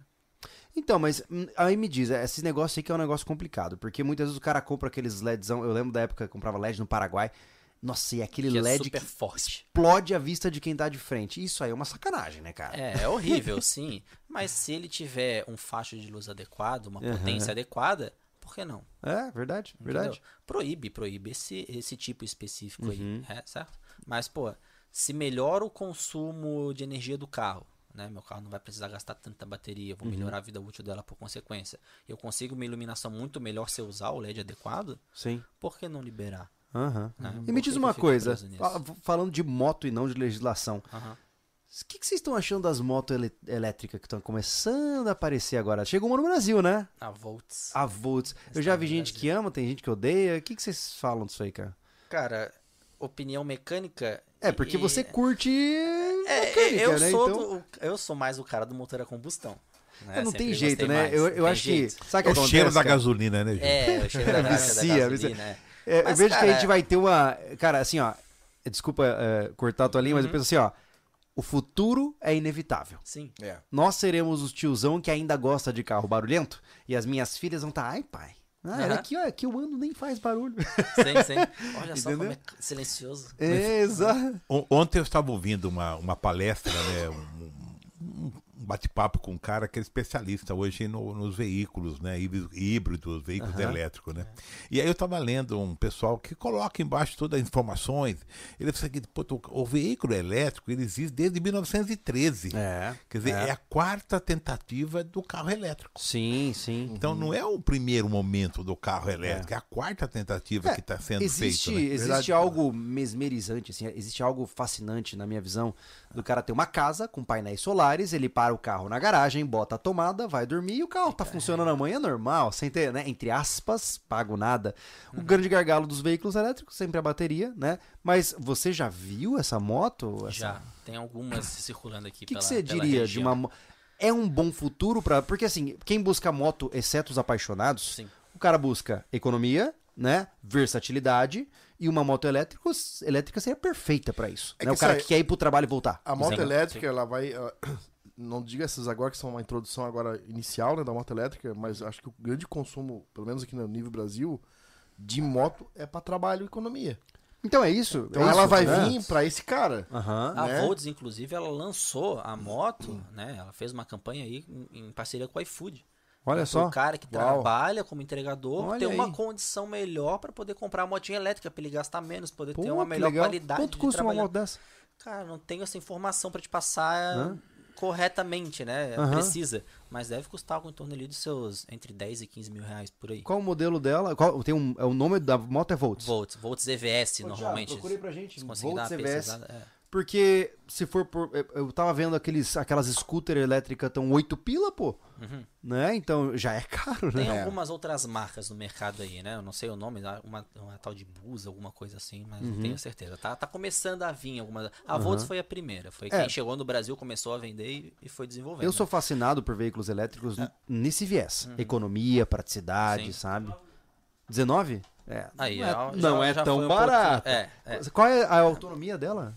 Alguém sabe dizer? Não sei te dizer. Eu sei que ela, ela tem os módulos de pilotagem, né? Se você for Hum. até os seus 60 por hora, onde ela limita, você tem um tempo de duração um pouco Tá. maior. Se você começa a exigir mais a bateria, o Normal. tempo é menor. Aí você pode escolher comprar moto com uma bateria ou com duas baterias. De repente, você tá com 19 já com duas baterias.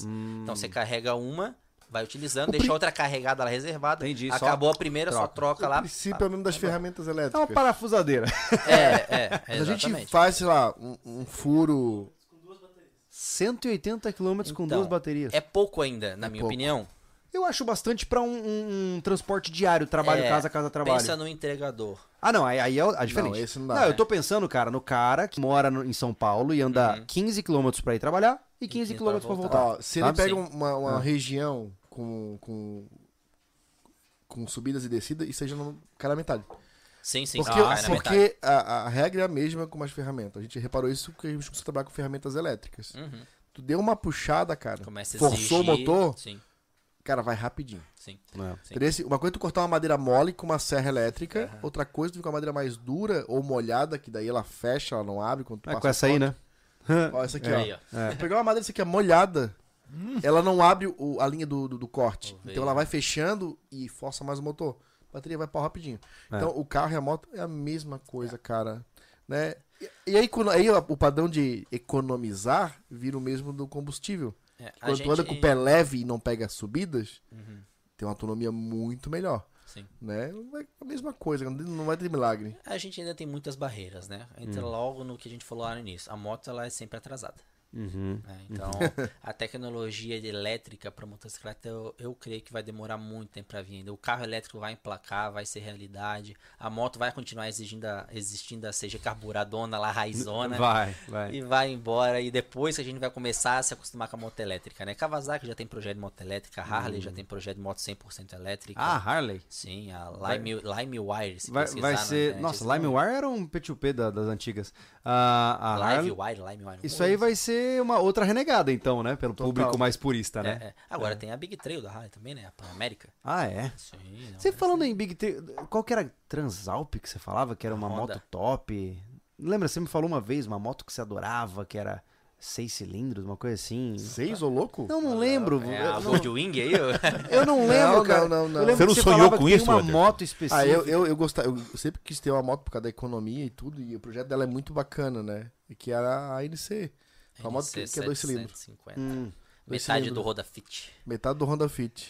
ah, É, é? um projeto. É, real. Que legal. E eu, eu- Porque era uma moto que tinha uma. é, um centro de gravidade muito bom pra rodar. Tanto que ela, é, ela tem um marketing voltado pra mulheres pilotar, porque era fácil segurar a moto. Ela é uma Né? moto leve. A minha moto ali, cara, depender um pouquinho, acabou, não segura mais. Sem falar embora, da altura, pum. né, amigão? É, né, amigão? Então era uma moto feita pra mim, NC, porque era pra pernas curtas.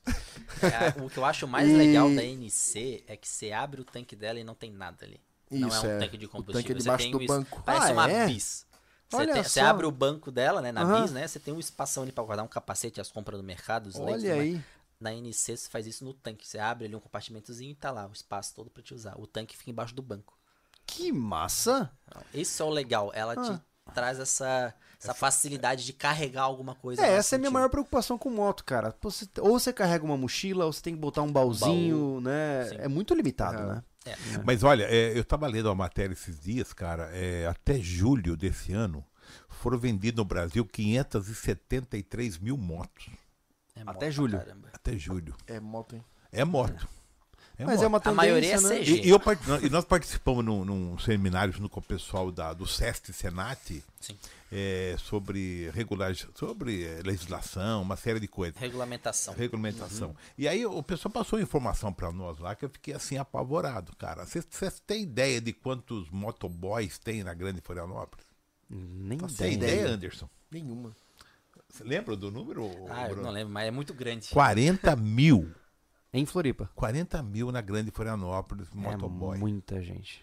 É. Então, olha, motoboy, olha o é tamanho, o público que anda de olha o moto. tamanho Agora- do mercado que é esse negócio de vida livre aí, né? Do Me cara diz que uma tem coisa. o negócio dele que ele vende, ele ganha dinheiro com aquilo, ele tem a, a liberdade dele de trabalhar na hora que ele quer, Sim. na hora que ele pode trabalhar. Quer dizer, hoje tem muito disso, cara. É verdade. Agora, eu tenho uma dúvida que eu sempre tive essa dúvida desde que eu cheguei aqui. Porque eu sou de Mato Grosso do Sul, sou de Campo Grande.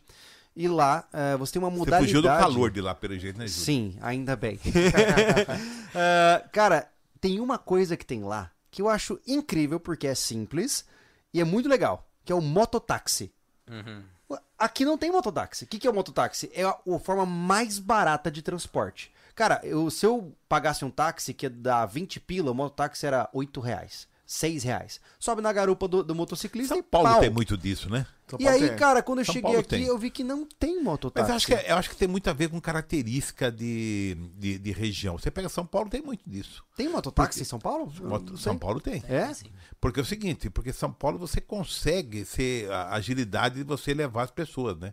Você tem um problema de, de, de trânsito, né? Também é um Sim. risco, né?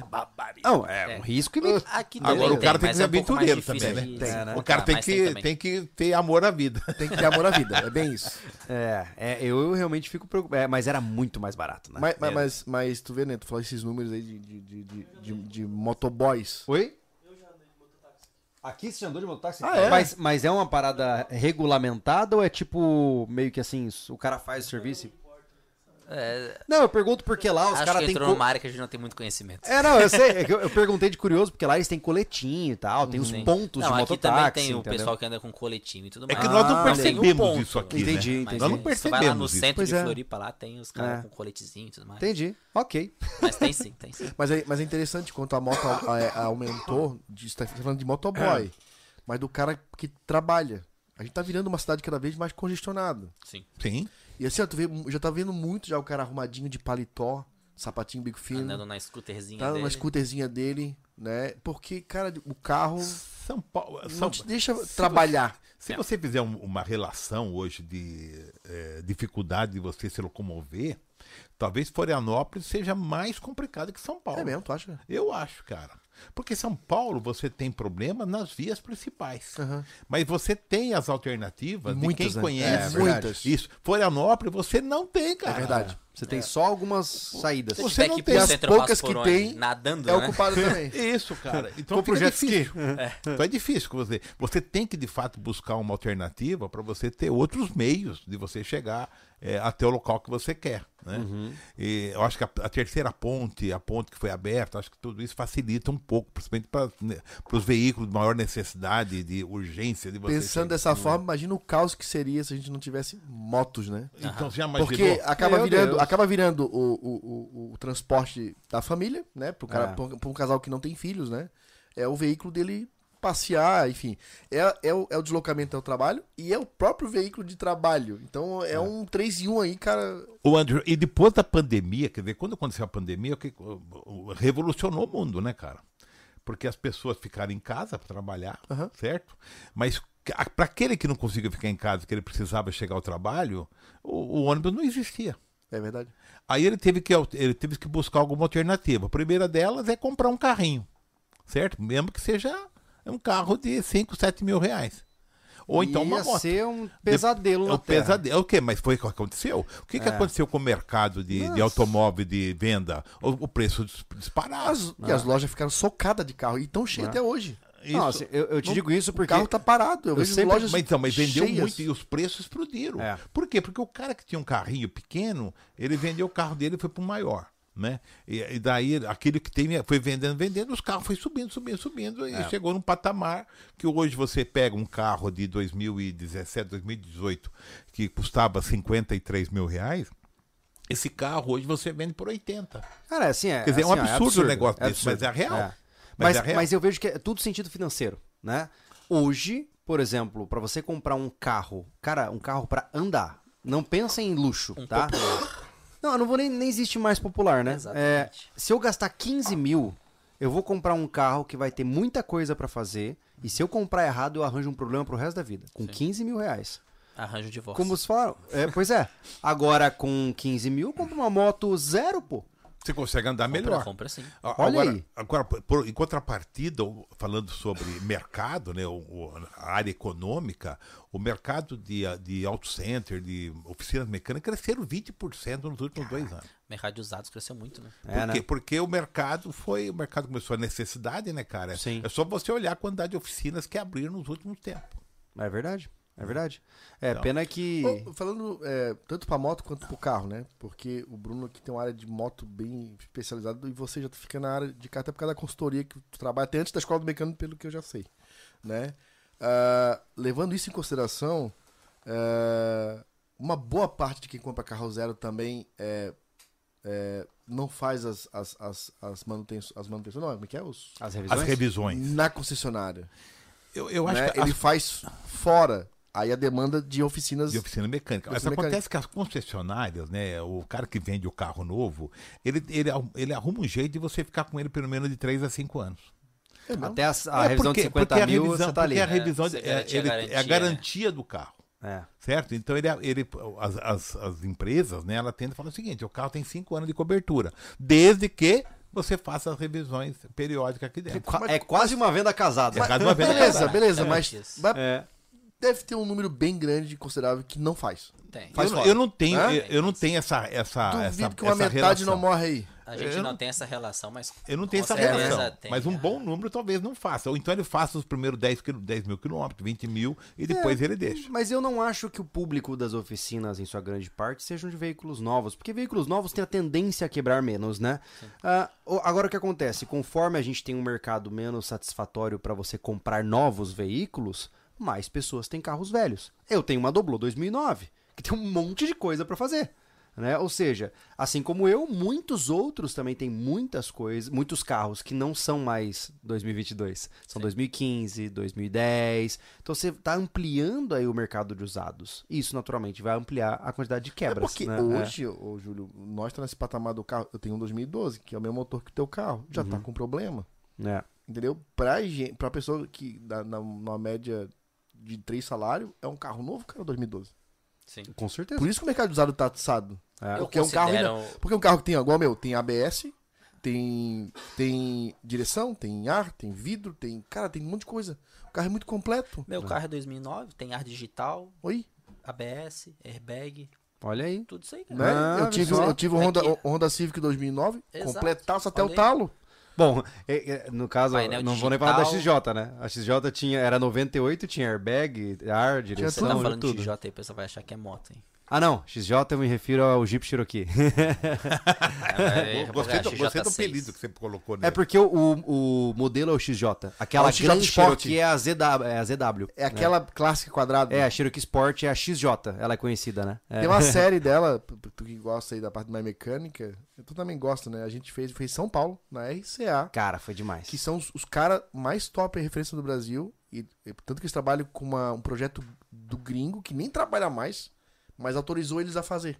É. Eles têm autorização Eles do... fazem o lift profissional. Isso, quis fazer Cara, os padrão, lift assim, e eles fazem tudo de para-choque. É, se tem uma coisa que, coisa- que tudo, tudo. me apaixona, assim, ó. É oficina bonita. Sabe chegar num galpão, se tu chegar num galpão e ver mais de 40 enfileirados, É, e só carro bom. E o legal, assim, passou ó. uma É semana bonito lá. ver, né, cara? Foram três episódios? Quatro. Três episódios. Três. É. A gente construindo todo o lift, botando pneu novo, tarará. Fizemos algumas coisas, trocamos farol, porque tava lá já, vamos trocar. É. E aí, testando ela numa- no morro. Aí a Ah. gente foi junto com outras Cherokees. E Legal junto com, com uma, uma Wrangler, É. com os pneus gigantescos, parecia uma patrola. Foi muito legal, assim. Foi um projeto bem legal de É. fazer com os caras. Mas sobre a oficina, é, até puxando pro aspecto que a gente tava falando da manutenção aqui, né? Aquilo lá foi maravilhoso, cara. Pra você ter uma ideia, eles lonaram o chão onde a- iam trabalhar com o veículo. Não tinha uma mancha de graxa no chão em volta da oficina, não tinha ferramenta largada. Eu acho isso tão legal, cara. É justamente legal. o conceito de oficina que a gente tenta passar pros alunos na escola lá, É, né? parece, na verdade, sejamos honestos, né? É, uma o coisa- tempo da oficina suja parece que já foi, eu né? mandei, Já, já eu mandei tá até um, isso, um né? áudio pros guri. Quando eu cheguei lá na escola do mecânico, eu falei pra eles, cara, que lugar organizadinho. É tudo organizadinho. É verdade. é. né? É, as ferramentas têm os seus lugares, tudo certinho, tudo E casadinho. precisa melhorar, né? Eu É. acho que ainda precisamos melhorar aquilo, porque se você não tiver. Nós, como escola, nós temos um desafio, né? Em primeiro lugar, é a educação. Uhum. Você tem que educar a pessoa, por exemplo, o uso de luva. Aham. Né? O uso de luva, de proteção Nossa, da sua mas- mão, ela é fundamental para o negócio teu. Mas deve ser difícil, né? se acostumar mas você, com mas, isso, né? ok, mas você tem, como escola, você tem que precisar, você precisa fazer isso. Você tem que ensinar um exemplo, né? Se o Isso, cara vai seguir ou exemplo. não... Usar o É. 5S, por exemplo, que é famoso no Sim, mundo sim, inteiro sim. o processo, né? De você falar, olha, se você tirou o guarda, se você sujou, limpa. Limpa. Aham. você, né? Então, eu acho que esse, esse é o modelo, é o processo que você tem que trabalhar isso. A proteção humana, a proteção humana de você usar uma luva, Uhum. é- ela é fundamental para o seu futuro, como, como saúde sua. É. Porque imagina a quantidade de graxa que diariamente consome um. um- Eu até brinco, um mecânico deve comer um quilo de graxa por ano, né? Mais Meu. Deus, o cara com a mão... Com um pãozinho ainda? Assim, ó, que vai. Ué, mecânico não tem, cara. Ele pega o pão, o pão com a manteiga, ele come aqui, ele não, tá, não tá preocupado. É. Não, porque assim, ó, ele e- se acostumou com aquele meio. E mesmo que ele limpar a mão com sabão, vai ficar resíduo. É É isso. graxa, né, cara? É graxa. Vamos lá, vamos essa parte de aprender. É, Bruno e, e seu Moisés, é fácil aprender mecânica? Tanto de moto quanto de carro? Depende de cada um, É. né? A gente tem vamos botar dois tipos de aluno aqui, certo? Tem aluno que chega lá na escola que acha que vai aprender por indução, só que ele tá lá perto, ele Matrix, acha... aquele... É, ele tá ali assim, né? O professor lá, né, esse aqui faz assim, assado dele. Ah, aí volta aqui, Instagram, vai e vai embora. Aham. né? E tem um aluno que é dedicado, que vai lá, que traz pergunta na próxima aula. Tem aluno que me quebra no Que meio. cara. incomoda o professor que faz pergunta Tem duas horas da aluno- manhã. Bicho, tem aluno que me quebra no meio. Uhum. Sabe? De me perguntar uns troços assim. Bicho, não tenho ideia. Eu não sei nem como você fez Não, essa pergunta. Exatamente, não sei nem como é que tu raciocinou pra chegar nisso daí, cara. Me ajuda a compreender melhor qual foi a tua linha de raciocínio. E aí vai do professor, ir atrás e tudo mais. Então, assim, ó, é fácil? Eu considero que sim. Eu aprendi fácil. Aham. Entendeu? Eu aprendi fácil. Vai de cada aluno. É, eu vejo lá que o pessoal lá, a, a minha turma, né, acho que tem duas, duas turmas de moto rodando ao mesmo tempo, né? Uhum. E os- são caras já criados no mundo da moto, eles já entendem muita coisa, eu já não entendo. Uhum. E o cara, a parte do. Que, que foi mesmo? Do carburador ali, não, foi do câmbio, o que, que foi? Cara, acho que foi duas, três aulas perguntando a mesma coisa pro Júnior, porque dá um nó na minha cabeça. Porque. É porque é muita coisa que tu ainda não eu tá envolvido, nunca não tá abri acostumado. nada. Eu nunca abri nada de moto. Então, eh, pra mim é. É, não- é tudo- é tudo muito complexo. E não é entender onde cada peça se encaixa, eu quero entender como Como funciona. ela funciona, O que tu exatamente. explicou do carburador aqui, é, ó, pra mim agora já faz sentido o que ele falou, porque eu já tive essa aula lá, né, que o, o carburador nada mais é que um aspirador. O tempo todo ele tá aspirando ar e gasolina pra jogar pra dentro do, do cilindro É pra igual dar a- explosão. É igual a pistola de pintura. Né? Que elas têm um canecão embaixo, trabalham com alta pressão. Sim. O pessoal acha que, que pinga gasolina. Não, é um. Cara, é um. É um, Um vapor é um, de é um, é um de gás. vapor, É um praticamente. vaporzinho. É, quase que um vapor. É. Né, pra poder fazer. Né? Enfim. Então, é, não é só aprender que essa, essa peça encaixa desse formato. Eu quero saber como é que ela. Foi igual a da embreagem. Foi da embreagem. Foi, cara, foi duas aulas assim. E eu. Qual que é a força da embreagem? eu, aí o Júnior assim, antes, quando a gente montar lá, tu vai entender. Como é que aquele. O, lembra do disco? Quando o, o fulano lá quebrou meu. é, queimou Aham, meus discos de sim, embreagem lá na lembro. primeira DR. Lembro. E eu, eu expliquei, e era exatamente aquilo. eu- Como é que os discos de embreagem funcionam? Como é que eles soltam e apertam pra poder o motor ficar rodando em falso? E não, né? E caramba, aí quando a gente montou, ainda não montou dois, dois tempos ainda, eu falei, agora eu tô entendendo. É, mas, É, mas viu? eu acho, Anderson, que esse é o caminho de um aprendizado saudável. Sim. Porque se você aprender a montar e desmontar, não significa que você entendeu o que você tá montando e desmontando. Isso, isso. Né? Cara, se eu ensinar um Sobre cachorro a aprendizado, isso tirar daqui mim- e botar aqui, ele vai aprender com Eu- o tempo a tirar daqui e botar aqui. É. Eu, eu acho que o Entender mais como é que nobre- funciona que é a questão. É, Acho que o mais nobre no aprendizado é você saber o que, que você está fazendo. é. O fato de você montar e desmontar é uma prática, é um, é um, É. é. um processo que você tem que fazer para finalizar. Agora, saber o que você está fazendo, quer dizer, por que, que eu faço isso? Eu acho que o, aluno, quando ele, ele, ele pega essa, essa, essa alma, sabe? Fala assim, o porquê que isso funciona? Né? O carburador, quando ele citou aqui a questão que você falou ainda há pouco do carburador, do funcionamento do carburador, é, você fala, puta, agora entendi por que dessas questões, né? Porque o carburador funciona com três coisas básicas, né? Que é o combustível, ar e fogo. E O motor, né? Que, que a Fogo, elétrica, é, é, a faísca, né? A faísca, né? Então, se, a hora que você começa a colocar tudo isso dentro de um pacote, fala, bom, e aí, agora, come, agora, agora começa a entender. Eu acho interessante uma coisa da escola que eu vejo muito lá, né? Quando você faz o curso de mecânica, mecânica é algo que você vê defeito, né? Então, o pivô tá estourado, o- É visual, né? é visual. Mas quando o pessoal sai da área de mecânica e vai para a área de elétrica ou dentro da moto, daqui a pouco vocês vão entrar na, dentro da moto, no, no treinamento da moto, sobre a parte de elétrica. Elétrica você não vê o defeito. Quer dizer, elétrica é, é entendimento da funcionalidade do negócio e, o- e uso de equipamento. Sim. É, É detecção, né? E o Equipamento. Quer dizer, no começo do nosso bate-papo, que nós estávamos falando sobre moto injetada e moto carburada, né? A grande diferença é que você, uma moto injetada, você precisa de equipamento para te ajudar na análise. E, e no carburador você consegue entender, você consegue ver.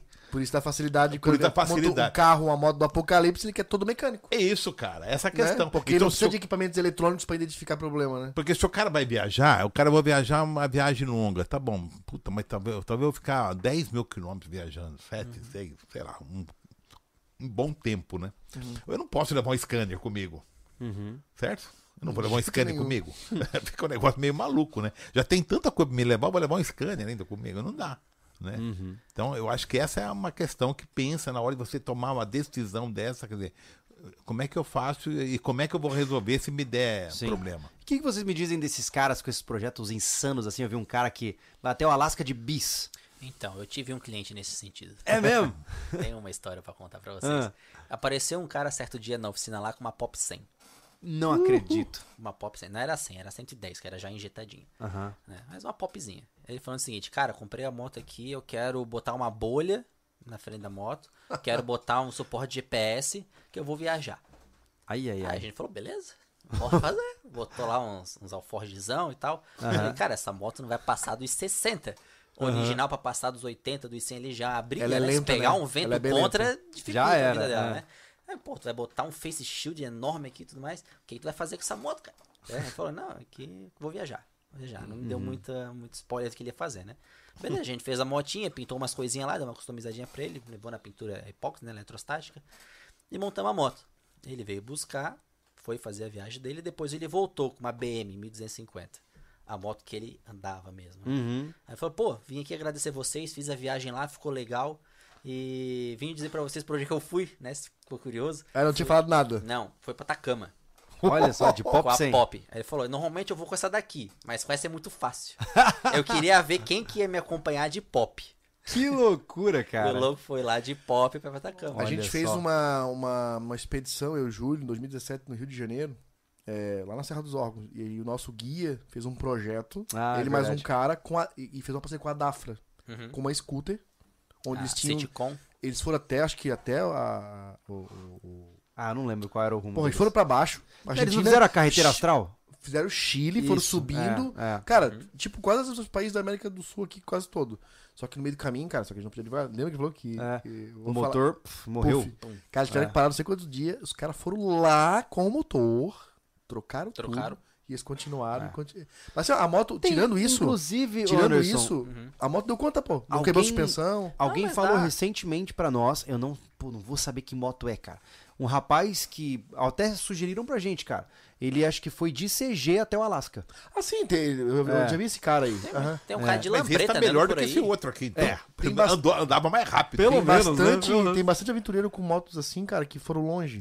É Sim, porque sim, se sim. você for parar pra pensar, cara, eu não sei, CG tem em outros países?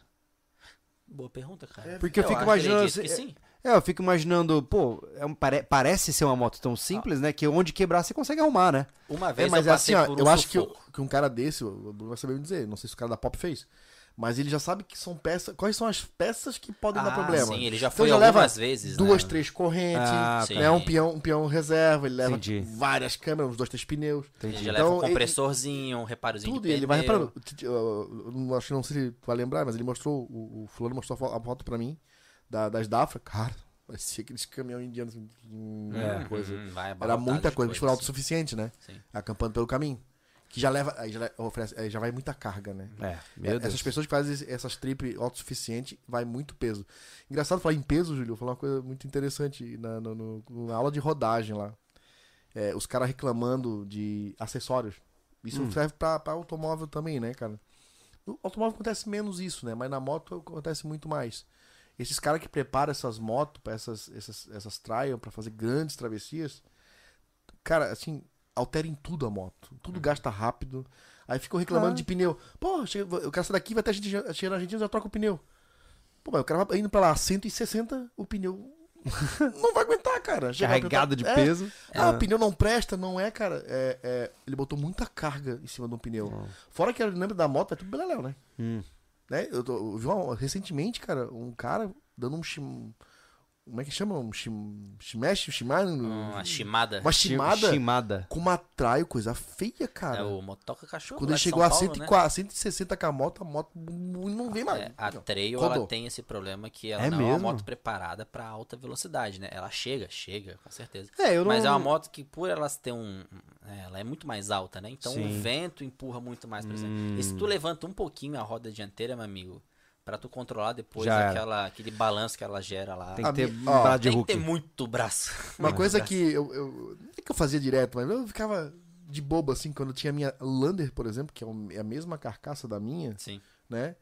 É, eu tirar a mão da, da mão, eu tava, sabe? É, A 80, 100 por hora, beleza. Uhum. Tipo, coisa rápida pra fechar um botão, eu conseguia fazer direitinho. Uhum. Cara, essa a Lander aí, cara, a minha Teneré com, ca- com caixa atrás, mano, soltar a mão, a 80 por hora. é porque pesa, É né? E, ela- e tu tem que voltar rápido, porque se tu deixar muito tempo. Aí já linha, era. Aí não é controla chão, mais. É chão. Primeira vez que eu fiz isso, cara, quando eu tava com ela, quando eu peguei ela, eu falei, ih, caramba, eu tava 85 por hora. Eu falei, ô, maluco. E tu sabe Não que dá tem pra moto tirar tem característica disso acontecer, né? É mesmo. As Ninja 300, Ninja 250, Ninja 300, você pode soltar a 60 por hora. Ela já começa a tremer. Se tu não voltar Ô, rápido, louco. tu vai puxar. É, Olha caracteri- é característico da moto, da manutenção. Olha isso. Tem cliente que compra a moto, acha que, pô, tá com problema na caixa de direção. Né? Por Não, causa do jogo. é Aham. característico da moto ser assim Que mesmo. loucura, cara. Por que, que é tão difícil retomar ela, cara, quando começa a mexer? Cara, a dianteira fica pesado, né, bicho? É, é- É correção de curso, né? É, você tem cada vez mais consegue. energia direcionada para os lados. Você vai precisar de mais energia para redirecionar. E não consegue segurar, porque ele é Enquanto muito- tu vai pra um lado, já tá te puxando pro outro, aí só vai acompanhando, É. cara. Vira uma tobata, ninguém É, controla. é. É, é, É, é, Por interior. isso que o pessoal usa amortecedor de direção. longe. Entendi. né? O amortecedor de direção, ele é justamente pra isso. Pra manter a, a direção da moto mais firme, né? Principalmente em alta velocidade. Uhum. É, eu vi, uh, eu vi um vídeo dentro de um react do cara, vendo esse mesmo vídeo da- do cara da Trial, que na autopista ele, ele rodou. Uhum. Não se quer dizer, machucou mão e tal, sim, assim. sim, sempre Mas se não se rala um quebrou, pouco, ele sim. levantou, ficou apavorado, meu Deus, meu Deus, meu Deus. Daí o cara é, é, é, indicou colocar esse, esse pistãozinho ali. Sim, As motos de alta cilindrada já vem. Isso, é, pra, Ah, fa- é. pra, pra- Sim, sim, os Pegs Red, Pra Ninja, ZX10, suportar essa. sim, Já vem. Ela vem Ah. por baixo, você não enxerga muito bem, né? Ela vem por baixo da mesa inferior ali da, Uhum. da, da suspensão, do canote de direção, né? Então vem lá embaixo direitinho, ajustadinho.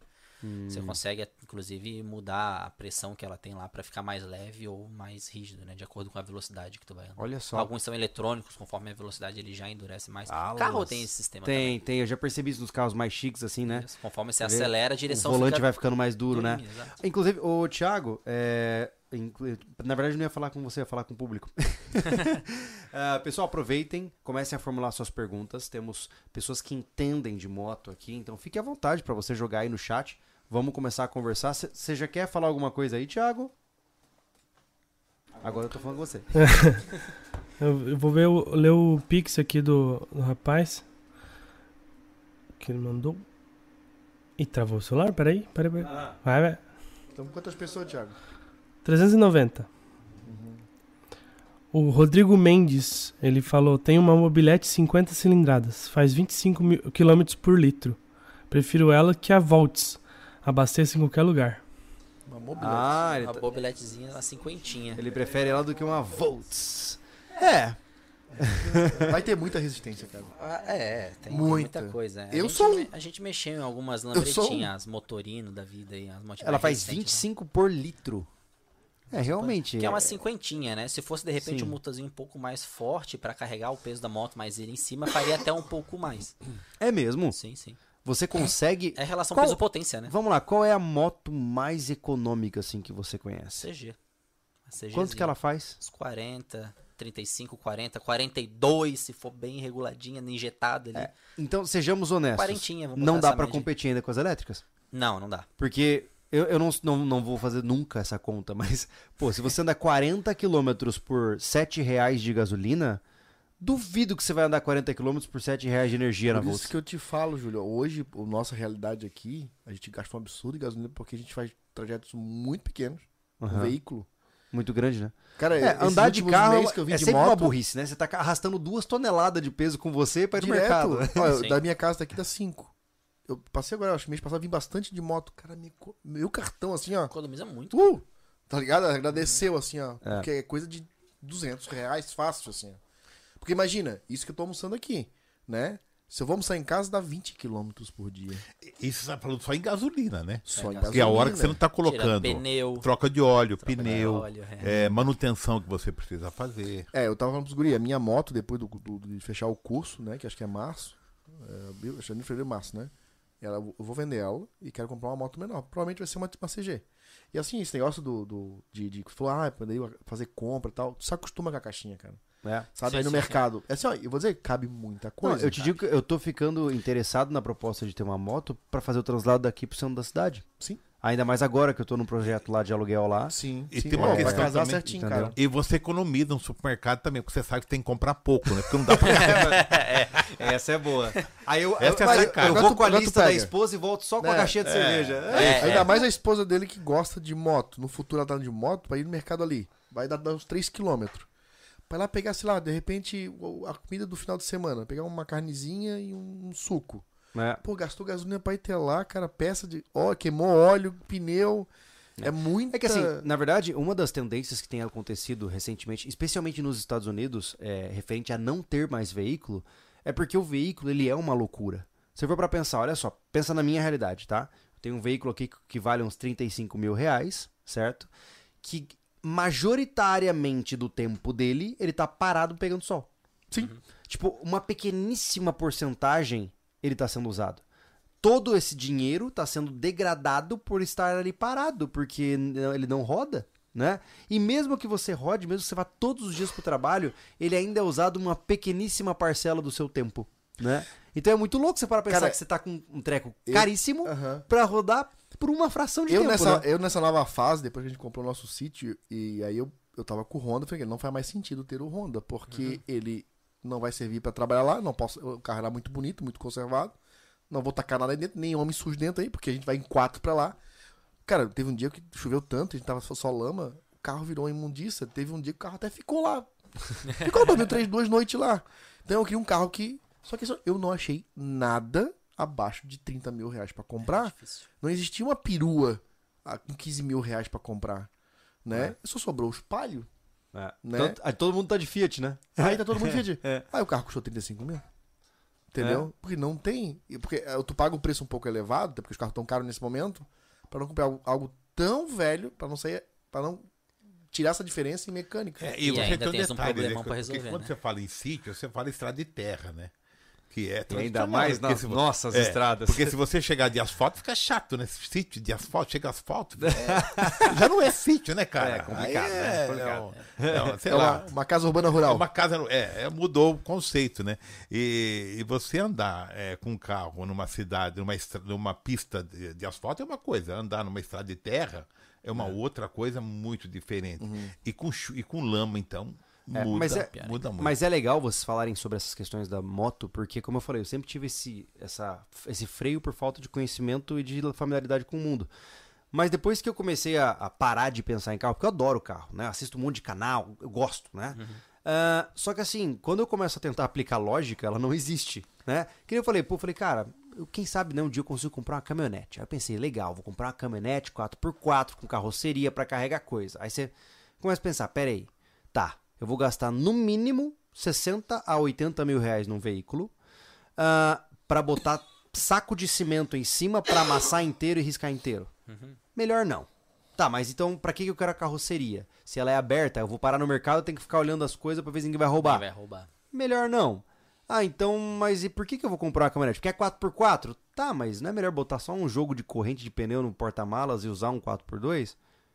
É, talvez seja. E aí você começa a, infelizmente, não ter mais argumentos pra comprar aquele carro. Vai Porque- saber que não é tão bom assim, né? é- é- eu vejo que grande parte da compra ela fica no imaginário.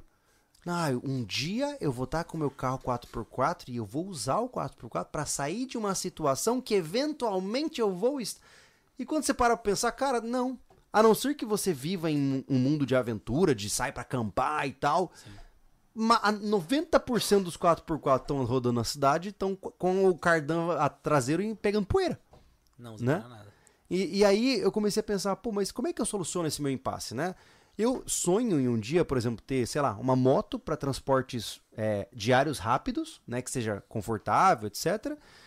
E um carro projeto.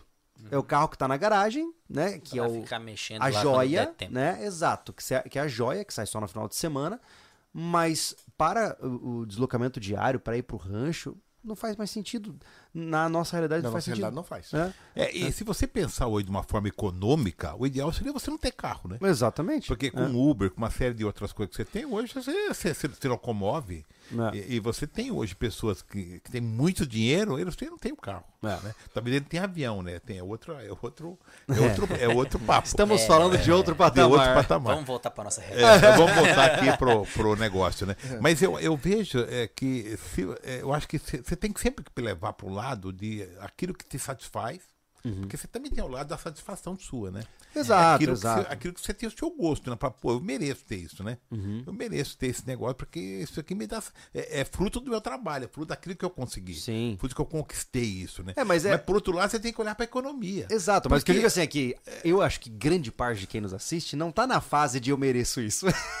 tá na fase de eu preciso pagar boleto, entendeu? Isso, e aí você tem que pensar em economia, cara, não tem como. É que assim, seu Moisés, ó, é, hoje é a nossa realidade. né? Hoje a gente se colocar na situação de encher o ego, comprar um carro dos sonhos, ele desequilibra todo um planejamento familiar. 100%. Ó, a gente tá pagando um terreno ainda. A gente tem que fazer casa, não sabe nem como fazer casa lá, porque tá tudo tão caro, dinheiro não tem, né? A gente tá juntando Não, não esconde migalha. o jogo, não esconde Então o jogo. assim, ó, chegar hoje assim, ó, vou comprar um 4x4 porque eu acho maneiro, porque é bonito, sobrevivência combina com 4x4. Não dá? É, mas então, mas, mas vocês fazem uma, um racional que eu acho legal isso, né? Quer dizer, é colocar na ponta do lápis e pensar sobre aquilo, né? Que, De fato eu mereço, de fato eu mereço, talvez até mereço, mas será que é o momento para investir nisso? Sim, mas o meu, o- a, a- a pergunta eu mereço vai chegar daqui uns 10 anos. É, ah, bom. Eu não, eu- não vou deixar de ter a vontade de ter um 4x4 bonitão. Sim. Com uma roda BF gigantona. Eu, eu quero, eu quero ser o McFly lá do De Volta pro Futuro, que abre a garagem e vê aquela caminhonete bonita, cheia de farol em cima. Mas isso vai ser lá na frente. Entendeu? Depois de tudo tá realizado. A casa tá do jeito, entendeu? Tá tudo no lugar, tô devendo ninguém. Ó, pô, eu posso me fazer. Putz, então eu ferrou. mereço o carro, vou botar ele na garagem. Entendeu? Eu, Aí eu não posso dever ninguém pra ter meu carro, tô ferrado. Nu- Nunca vou. Aí dificultou demais, pes- né? As dívidas pesadas, né? Dificultou demais. Mas voltando pra questão das motos, é. Assim, ó, sinceramente, cara, eu acho muito legal a proposta de, de, de ter um veículo como esse, né? E eu queria entender, assim, quais são os modelos. Existe uma marca hoje no Brasil. Tudo bem que você falou da CG e tal, mas tem marcas que eu devo evitar pelo histórico ou modelos que o cara tem que ficar ligado? Que recomendações você dá assim pra um cara que nem eu, que é completamente leigo, fala assim, pô, eu quero uma moto pra ir comprar carne no mercado e voltar. Cara, quero uma motinho para ir comprar carne no mercado para fazer minha locomoção no dia a dia. Não quero ir eh, na, na onda da tecnologia para comprar uma Volts agora. A gente não sabe como é que vai ser o mercado, se vai ter peça de reposição. Quero assim, ó, o custo-benefício. Né? O arroz com feijão bem feito ali. Sim. Vai de CG, uma broizinha um pouco mais alta, mais confortávelzinha. A CG já é mais carinha, né? Quanto custa uma CG? A CG é a moto de entrada, né? É? É, você pode vir lá pra concorrente dela, Yamaha, né? Pegar uma BR, uma Phaser, Entendi, mas a gente tá falando de que faixa de preço? Eu não tenho a menor ideia. uma CG, vamos pegar a moto usada? Pode ser. Vai, uma 2008 ali, você vai achar ali na casa dos seus 8, 9, 10 mil reais, dependendo da condição, dependendo do estado, né? Entendi, entendi. Tem seu valor de mercado, né? Pois é, ainda É, assim. Tem, tem. a demanda é tem. Eu tava grande, né? esperando você falar uns 4,5. Você não acha Eu- mais eu acho moto também. 4,5, meu amigo. É mesmo? Não acha. Eu comprei a moto da minha esposa no É, ano tudo subiu, né? passado, a gente pagou 4 mil reais. Cheio de coisa pra fazer, Aham. né? Que bom que tu faz, né? É. E É, ele faz, né? Hoje, se a gente for anunciar essa moto pra vender, uma CG com motorzinho varetado, o ouro, né, Uhum. motor de partida e tudo mais, é uma motinha um pouquinho mais difícil de encontrar conservada, né? Você vende fácil a 6, 7 mil. Olha só. Você me Mas a uma questão toda, Júlio, eu acho que, no- na minha opinião, não está em relação qual é o modelo de moto, qual é a marca. É o que te atende mais. Eu acho que tem que ver o seguinte, como é que está a manutenção preventiva dessa moto, como é que está o estado dela. Aham. Porque se você paga um pouco mais barato, mas qualquer coisa que você vai fazer hoje, você, Você gasta muito. É verdade, é verdade. Vamos- vamos- A não ser que você contrata o Anderson Olha como só, mecânico v- teu. vamos fazer uma, uma pergunta com pensamento ma- so- bem sobrevivencialista, Júlio, não Aham. tão comum. Tá, ou, por exemplo, o Júlio vai comprar a primeira moto dele. Uhum. Vamos pensar isso, levar esse pensamento do público, né? É, como tu falou, é, que dá menos manutenção, aquela coisa toda. O cara que vocês dão um curso de mecânica de moto de né? aula, né? Tu acha que vale o investimento do cara que faz o curso, porque isso tem lá, e tem bastante gente que tá querendo só aprender porque gosta de moto. Vale o investimento do curso para fazer as suas manutenções em o, com o tempo, óbvio, essa é a resposta quase respondida, mas ele tira em médio prazo esse valor do, do- do aprendizado em manutenções na própria moto, né? Sim. Sim, isso sim. Porque a autonomia, porra, é gigante. É o, que, paga. é o que a gente tá fazendo? Mas, É. ô, É Anderson, o que a gente tá fazendo. eu, eu, É. apesar de ser leigo nisso, em 2000 e lá vai bolinha, eu fiz um curso de técnico de manutenção de computadores. Imagina o quanto a gente teria gasto com informática aqui. Né? Então, é. Porque é isso que eu ia dizer, porque você faz um curso, por mais que a tecnologia altera, você não, você não vai jogar fora o conhecimento, né? E, e, quer dizer, o curso que você fez, você vai sempre aproveitar em algum A momento. base tá da ali, vida. né? A base tá aí. Principalmente se você viaja, você eh, tem, sua moto, você pilota ela, quer dizer, em algum momento ela pode dar algum problema no meio do caminho que você tá lá em condições de, de socorrer. Uhum. Quer dizer, eu viajei muito de carro na minha vida, né? Quer dizer, eu gastei alguns, alguns litros de gasolina, né? E, e você às vezes está na estrada e você pegar uma situação com um carro, por exemplo, que estava com um problema, uma pane, alguma coisa, só que eu não entendia nada de mecânica, né? Uhum. Quer dizer, quando você puder socorrer as pessoas, né? No sentido de você conhecer, É ajudar, é fazer o, o seu lado como humano. A pessoa está na estrada parada, cara. Sim. E aí? Você, Você lembra fazer? daquele cara que parou lá pra me ajudar na. Você tava junto, né? Não, no carro, né? Isso não tava. Sempre tem um anjo da Rapaz, guarda, né, Bicho, Júlio? o cara. Não, você não tem noção. O cara, ele, ele sai, sai nas estradas, ele até ganhou o troco extra dele assim. Sai nas estradas, com ele tinha um A3, com um monte de ferramenta e ele vai resolvendo o problema de quem tá no caminho e trocando por graninha. Uns BOzinhos. 50 pila, 100 pila. coisa de louco. Mas uma coisa que eu acho interessante, eu lembrei de um amigo, cara. Ele comprava moto de leilão Sim, tem muito. e. e- Tem muito Qual é o termo em português disso? Eu vejo muito lá fora. é, Eles chamam de flip. É, eles pegam um veículo barato, dão retoques, manutenções básicas e, puf, joga o valor pra cima pra jogar E revende. é, e revende. Né? às vezes a moto tá lá, ou o carro tá lá, porque é caso de documentação. O cara compra, regulariza tudo e vende. Não, eu acho interessante, é, por exemplo, você faz um curso desse, né, de oficina é, mecânica de, de motocicletas. Aí você compra uma moto lá que tá baixada num leilão por, sei lá, 2.500, faz ajustes básicos, vende por 4, 5, pô, ganha uma grana, Pessoal, cara. Assim, pessoal, pra você Né? entender, o curso aqui no Sobrevivência Livre veio com a ideia de a gente fazer os nossos próprios projetos e manutenção dos nossos veículos no futuro. Né? Ó, o Júlio já tá pensando em comprar moto. Veio como. Agora que eu tenho um mecânico que trabalha de Até o graça, final né? dessa conversa ele vai definir o modelo que ele vai comprar. E vem como um Isso, plano C de isso. negócio. Hayabusa. Né? Uma delas é ou você prof. monta a própria oficina, ou, ó, monta um negócio como esse. Né? Pega um veículo né, pra, pra- com preço acessível Sim. pra dar uma ajeitada e vender e ganhar um trocado. Tem muita coisa que tu consegue fazer com o curso lá, né? Pessoal, nas- uma das primeiras aulas é raiação de roda, né? O que tu odiou fazer, eu também não gosto. né? Mas tem muita gente que vai e fala o seguinte, cara, dá pra ganhar dinheiro só com reação? Com certeza. Se tu vai fazer a raiação de uma BMW, por exemplo, é mil conto pra fazer a reação. Não só isso, mas é exatamente pelo que vocês falaram. Como E vocês não faz gostam só de fazer, Alguém gosta. Exato, Exato. tem Alguém mercado. gosta e ganha Não é, dinheiro. cara, o cara não é que só. O cara já vê de cara que é um negócio muito complicado, exige muita atenção. E assim, ó, É é, a. quando tu faz com repetição, no dia a dia, direto, se aí torna... você vai... Entendeu?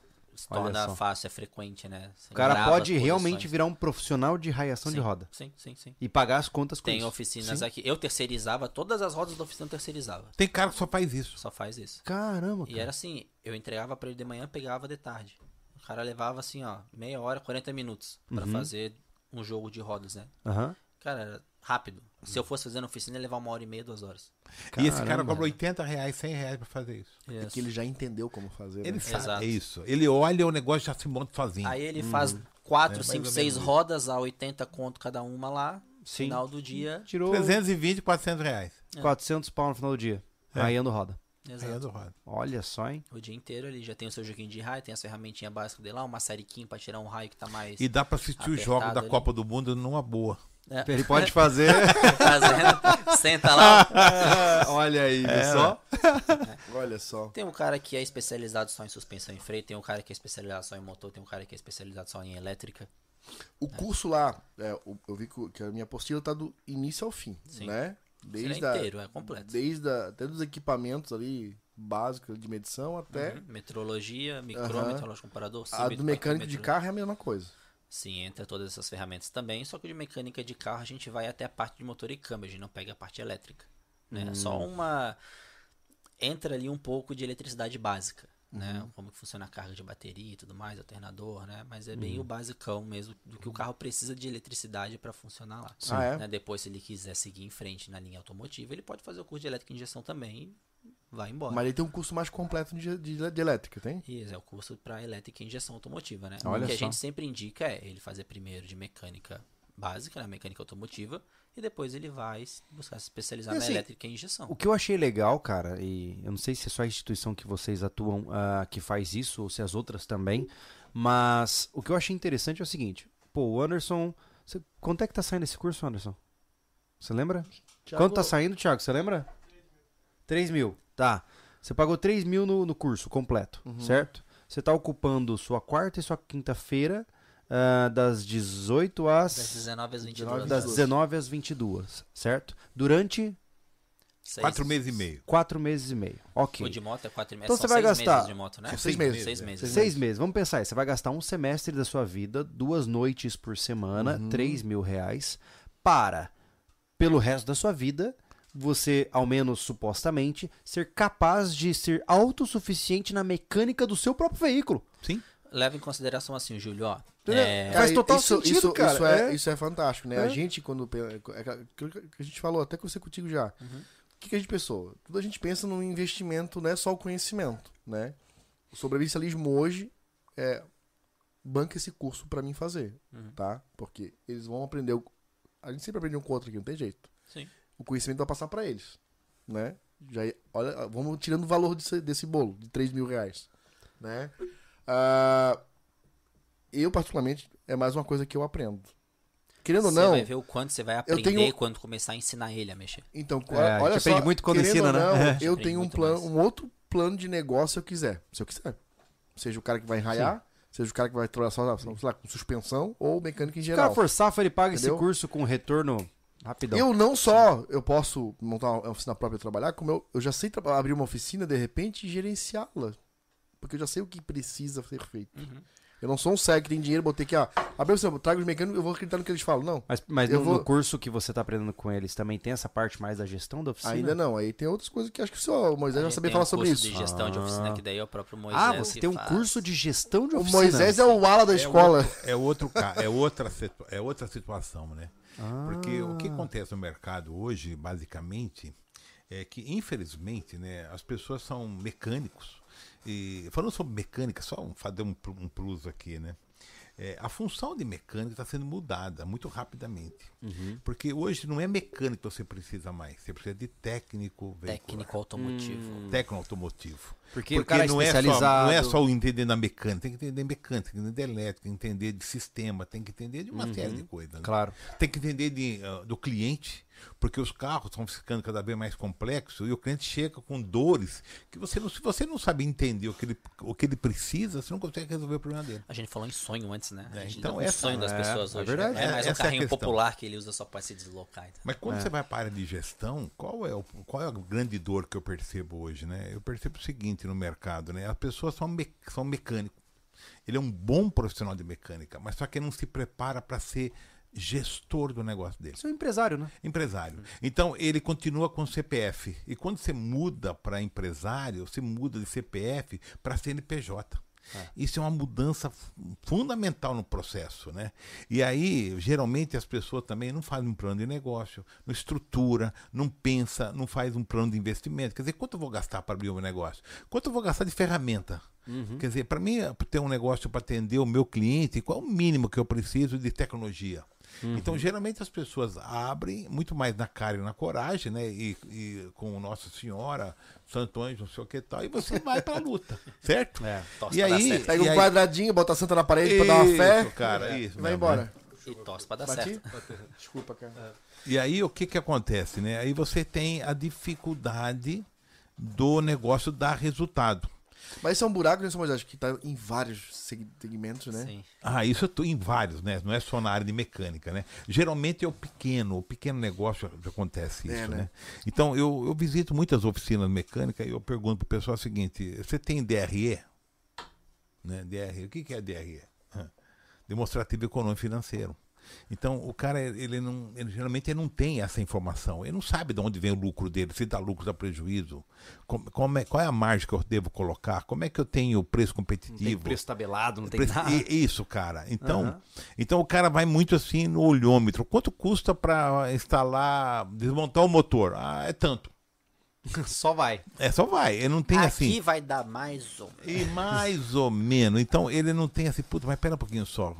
É, será que eu consigo? E se der uma merda? E se der algum problema no meio do caminho, eu vou conseguir resolver? Quer dizer, quanto me custa isso? Né? Então, a gente percebe que existe. O cara é um baita de um profissional. Mas ele não se prepara para ser gestor do negócio. Uhum. Então, essa é uma, uma grande dificuldade que eu percebo no mercado hoje, que é uma deficiência que existe. Uhum. Por mais curso que você tem, por exemplo, no Sebrae, o Sebrae ajuda muito isso. O Sebrae tem curso gratuito para ajudar as pessoas nesse processo todo, sabe? Eu, eu vim de uma, de uma empresa, eu gerenciava a rede de, de loja, né? Então, quando você é gerente de uma rede de loja, você tem que entender o seguinte: o que gera resultado final é o processo. O processo tem que acontecer. E o processo é feito por gente. Quer dizer, se eu não sei trabalhar o processo, se eu não sei trabalhar a motivação das pessoas para que, que eu consiga fazer isso acontecer, não vai acontecer. E aí, às vezes, você depara com uma situação seguinte, cara, eu não aguento mais porque não consigo contratar, tá dificuldade. Cara, negócio significa o seguinte: é ter- você tem que ter gente. O negócio é feito de quatro coisas básicas: dinheiro, certo? Tecnologia, certo? Processo e pessoas. Quer dizer, eu tenho que entender que se eu sou dono do negócio, eu preciso cuidar de gente. É. A base do negócio são pessoas, não tem outro meio, não Tem existe outra muitos, forma. tem muitos mecânicos que eu vejo que é, muitas vezes devem cometer esse erro que né, o cara abre a oficina e ele não dá conta de oferecer um bom serviço pela falha de gestão e ele se torna conhecido por ter uma péssima oficina, mesmo sendo um bom profissional. E, não, e né? ele é o cabeça. Ele é o cabeça do negócio. E ele não sabe gerenciar nada. E É. aí, como você falou, ele olha, como você falou, ele olha aqui, acho que é mais ou menos. Ele, ele, ele nem sabe que margem tá botando de segurança pra ele. Ou se ele é um cara muito inexperiente, ele vai perder dinheiro. Ou se ele é um cara, já- ou ele vai dar um preço muito exorbitante, cara, que o cara não volta mais ali, vai dar pau. E outra, e outra coisa, Interesse? o Anderson, qual é o core business dele? Qual é o coração do negócio dele? Né? O que de fato ganha dinheiro? No que, que ele ganha dinheiro? No que, que, no que gera resultado para ele? Então você pergunta e ele fala, ah, eu, eu não sei, qual, qual, qual serviço seu que gera, que gera de fato resultado? Certo? E também tem outra coisa, né? É, o exemplo tá aí que do nosso lado que eu acho que eu acho que é uma referência, né? Às vezes o cara não tem esse- essa competência de formular preço, seja o cara da moto, seja o cara do carro, é, de fazer um preço justo e, e pro, pro- pro cliente. O que eu quero dizer com isso? A oficina A cobra X. A casa grande cobra X também. Aí você tem sofá lá, tem um fliperama pra brincar, tem coisa. Aí a gente Sabe? entra na diferença de preço e de valor, né? É, aí são, aí tem a diferença de preço, isso que o Bruno falou, a diferença de preço e valor, né? Mas é muito difícil Mas tem, encontrar... mas tem um negócio também que é o seguinte, né? A questão quando você fala da área de serviço, da área de mecânica, está muito ligada à confiança. Quer Também. dizer, eu vou, eu, eu vou no- na oficina do, do Zezinho porque eu confio nele. É meu mecânico de confiança, né? É. É, então, é, essa é a questão. Então, a- o- geralmente, o, o pai vai no, vai no mecânico, o filho É. aprende naquela mecânica também. Qual o grande desafio né, que você tem? Você abre um negócio e daí? Como é que você faz? né? Então, o que acontece? O cara ele é um bom mecânico. E muitas empresas, muitas, muitas pessoas vão até ele porque ele é um bom mecânico. Então, no primeiro momento, ele abre o negócio, então ele começa a ter resultado. Por que, que ele tem resultado? Porque as pessoas confiam nele e vai nele. Sim. Só que essas pessoas chega um momento que aquela necessidade de serviço eh, diminui. E aí eu preciso ganhar novos clientes. É verdade. E aí como é que eu faço? E aí começa, aí começa a porca torcer o rabo, né? A dificuldade do. Estamos no sítio, né? Vamos falar de porca, galinha, né? É verdade, é verdade. Mas assim, isso é claro que é para um viés mais profissional, né? Eu acho que é legal falar isso porque realmente, em tempos atuais, onde a gente tá meio nebuloso, né? O nosso mercado, como é que as coisas vão avançar, se vai ter inflação, se não vai, tá tudo meio doido, né? Então, quando eu vejo uma situação como essa, eu acho que ter cartas na manga é fascinante. Pra mim, cursos como esses, que nem o que o Anderson tá fazendo com vocês, é maravilhoso porque, cara, se tudo der errado na vida dele, ele tem sempre a possibilidade de virar um mecânico de motos. Começar a pegar uma motinha outra ali, começar a É- é que- reparar é- em é que casa nem- mesmo. e Meu pai um sempre me ensinou isso. Meu pai é pianista a vida inteira, né? E, e ele me passou isso. Eu sou músico. E o que eu vejo é a mesma coisa. É, se tudo der errado na minha vida, eu pego um violão, vou pra praça e volto com o almoço. Isso mesmo. Entendeu? E é isso. Então, é aprender a fazer coisas. E, e gostar né? daquilo que você faz, né? É, e gostar, exatamente. porque quando você Exatamente. gosta, você acaba vencendo barreiras. Né? É. Eu, eu acredito muito nisso, né? Quer dizer, quando eu tenho paixão por aquilo, a paixão te move. Né? Como a raiva, a raiva é um negócio bom também, né? A raiva é bom. Dosado é bom. É isso, Dosado Dosado. é bom. Por quê? Porque ela te leva pra frente. Fala assim, cacete, eu não vou me permitir acontecer, isso- acontecer isso de novo comigo. É, é Então a raiva, ela te leva pra frente, não é a raiva um negócio ruim, né? Eu não posso ter raiva do, do- do- das pessoas, mas eu preciso ter raiva de mim mesmo, né? Eu preciso verdade. vencer o desafio. É verdade. Mas a, a gente aqui no Sobresalinho, a gente bate muito nessa tecla de ter várias habilidades, né? E não, porque na hora de uma encrenca, uma delas vai te servir pra alguma coisa. Isso. Ou seja pra tu ganhar dinheiro, ou seja pra tu não passar fome, ou seja pra tu resolver um pepino que não tem como resolver. É. Né? É, como na minha vida já aconteceu isso. Não tinha trabalho, fui cortar grama. Não tinha trabalho, eu sabia trocar uma lâmpada, instalar um ventilador, eu ia fazer Marido de isso. aluguel, marido de aluguel, né? O cara que sabe Pô, eu fazer ganhei um dinheiro, é aí. uma época trabalhando na loja cara. por três anos, cara, todo verão eu instalava vários ventiladores de chuveiro nas casas de praia, porque queima Sabe o que direto. eu, sabe o que eu penso, Anderson? Tem muita gente que pensa em estabilidade financeira. Sabe o que eu acredito que, eu, que, que seja um caminho muito mais saudável? É estabilidade curricular. O que, que é isso? Ah, eu desde sempre fiz um monte de cursos, né? Eu sempre fui voltado para gostar de ganhar habilidades, né? Então eu falo isso pra minha esposa e eu não falo isso com prepotência, eu falo como um fato. Eu não morro de fome. Eu não morro de fome, cara. Se eu precisar, eu vou construir criado mudo pra vender. Se precisar, eu volto a fazer é, manutenção de computador. Se precisar, eu tenho a psicologia. Se precisar, eu vou tocar violão. Você vai ganhando habilidades com o passar dos seus anos que você não vai ser pego de calça curta. Você tem um número de competências muito grande. né? Exato, você vai abrindo a sua base curricular até um ponto onde se esse emprego morreu, você vai pro outro, depois você vai pro outro, você vai pro outro. Então, não dá mais pra hoje em dia o cara ter uma profissão. Não dá, cara. É só, muito que, só que arriscado. você tem que se dedicar a uma. Não, Porque- claro, é, Porque né? ela, ela que. é, aí você vai pegar a veia daquilo que você gosta mais, né? Com vai- certeza, mas digo assim, Nós você tem que ter uma base. Nós estamos falando numa uma crise. Uma cri- ah, apocalipse. Entendeu? Exato, Tipo exato. assim, ó, quando, quando eu, eu, eu 2016, nosso amigo lá, né? Nem era ele ainda, né? Era a capataz. E arrom- E arrombou tudo. Eu, eu fui a leva do desempregado. De Sim. trabalho, um trabalho estável de Eu quebrei, eu tinha uma Estava loja. de eu- cinco eu, anos. quebrei. tá? E aí, cara, assim, eu falei, caramba, o que, que eu vou fazer, cara? Porque ninguém, estão mandando embora, ninguém contrata ninguém, né? Peguei e montei uma, uma empresa de reformas e reparos, o tal marido de aluguel, né? Que é, é estranho isso, né? Marido de aluguel, fica é alugando, estranho, né? alugando o marido, pô, porra, é essa? É um termo infeliz. É, né? muito infeliz, infeliz, muito infeliz. Mas é, é. Mas pegou, né? Cara, até, até conhecer o Júlio e sair a proposta de, de sócio na loja, né? Que daí acabou embutindo o canal, foi onde a gente começou, lá em 2017. Foi o que me manteve vivo, pô. Sabe? Enchi a moto de ferramenta, até escada eu carreguei amarrado nela, tudo era moto. Pá, inchada a escada, e eu ia fazer Mas tu vê manutenção. quando o cara precisa, a Tra- moto não se torna algo que dificulte a tua locomoção com muitas coisas, né? É verdade. Escada, ferramenta de peso, imagino, né? Não, aqui em Floripa eu vejo os, ma- os malucos carregando a prancha de surf na moto. Eu falei, Caraca! Eu tava Você pronto pra consegue. instalar uns pods pra carregar a escada. Porque assim, ó, eu precisava me virar, não tinha carro, eu não vou comprar um carro pra fazer. Não. E era aquilo ali, eu me vivi disso acho que uns 4, 5 meses, até começar né, a trabalhar com eles, né? Na, na, na loja lá. Então é, é. Eu não fiquei na mão. Entendeu? Eu me virei com um serviço que não dependia, não dependia de contratação. Né? Isso foi super legal. É, Né? Se tivesse dado certo, não sei, né? O Júlio apareceu e atrapalhou tudo. eu sou Mas muito bom em atrapalhar tudo. Como, como eu também pensei falar de sítio, né? Eu tenho comigo um pensamento seguinte, né? Eu vim da roça, né? Eu vim do sítio. Só que meu pai não era dono da terra, né? Meu pai era meeiro. Meeiro é aquele cara que trabalha e divide, divide o lucro, né? É, só fica com o custo e divide o lucro.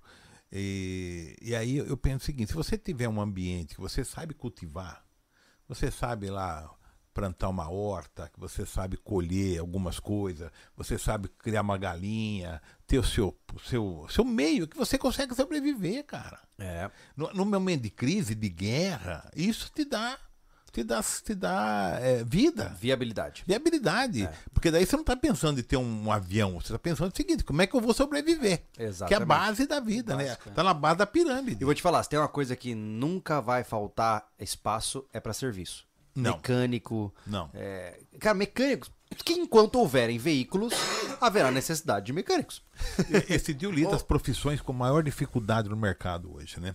A área de mecânica é uma das 10 dificuldade do Eu ia te mercado. perguntar exatamente isso. Como é que tá a demanda A da área de mecânica? Muito grande, muito grande. Olha, Hoje- pra mim, eu não consertei meu carro até agora porque eu não achei um mecânico. É, tá- mas agora você tem um mecânico. aqui. tá Ah, nessa é de carro. Mas é de É de carro né? ainda.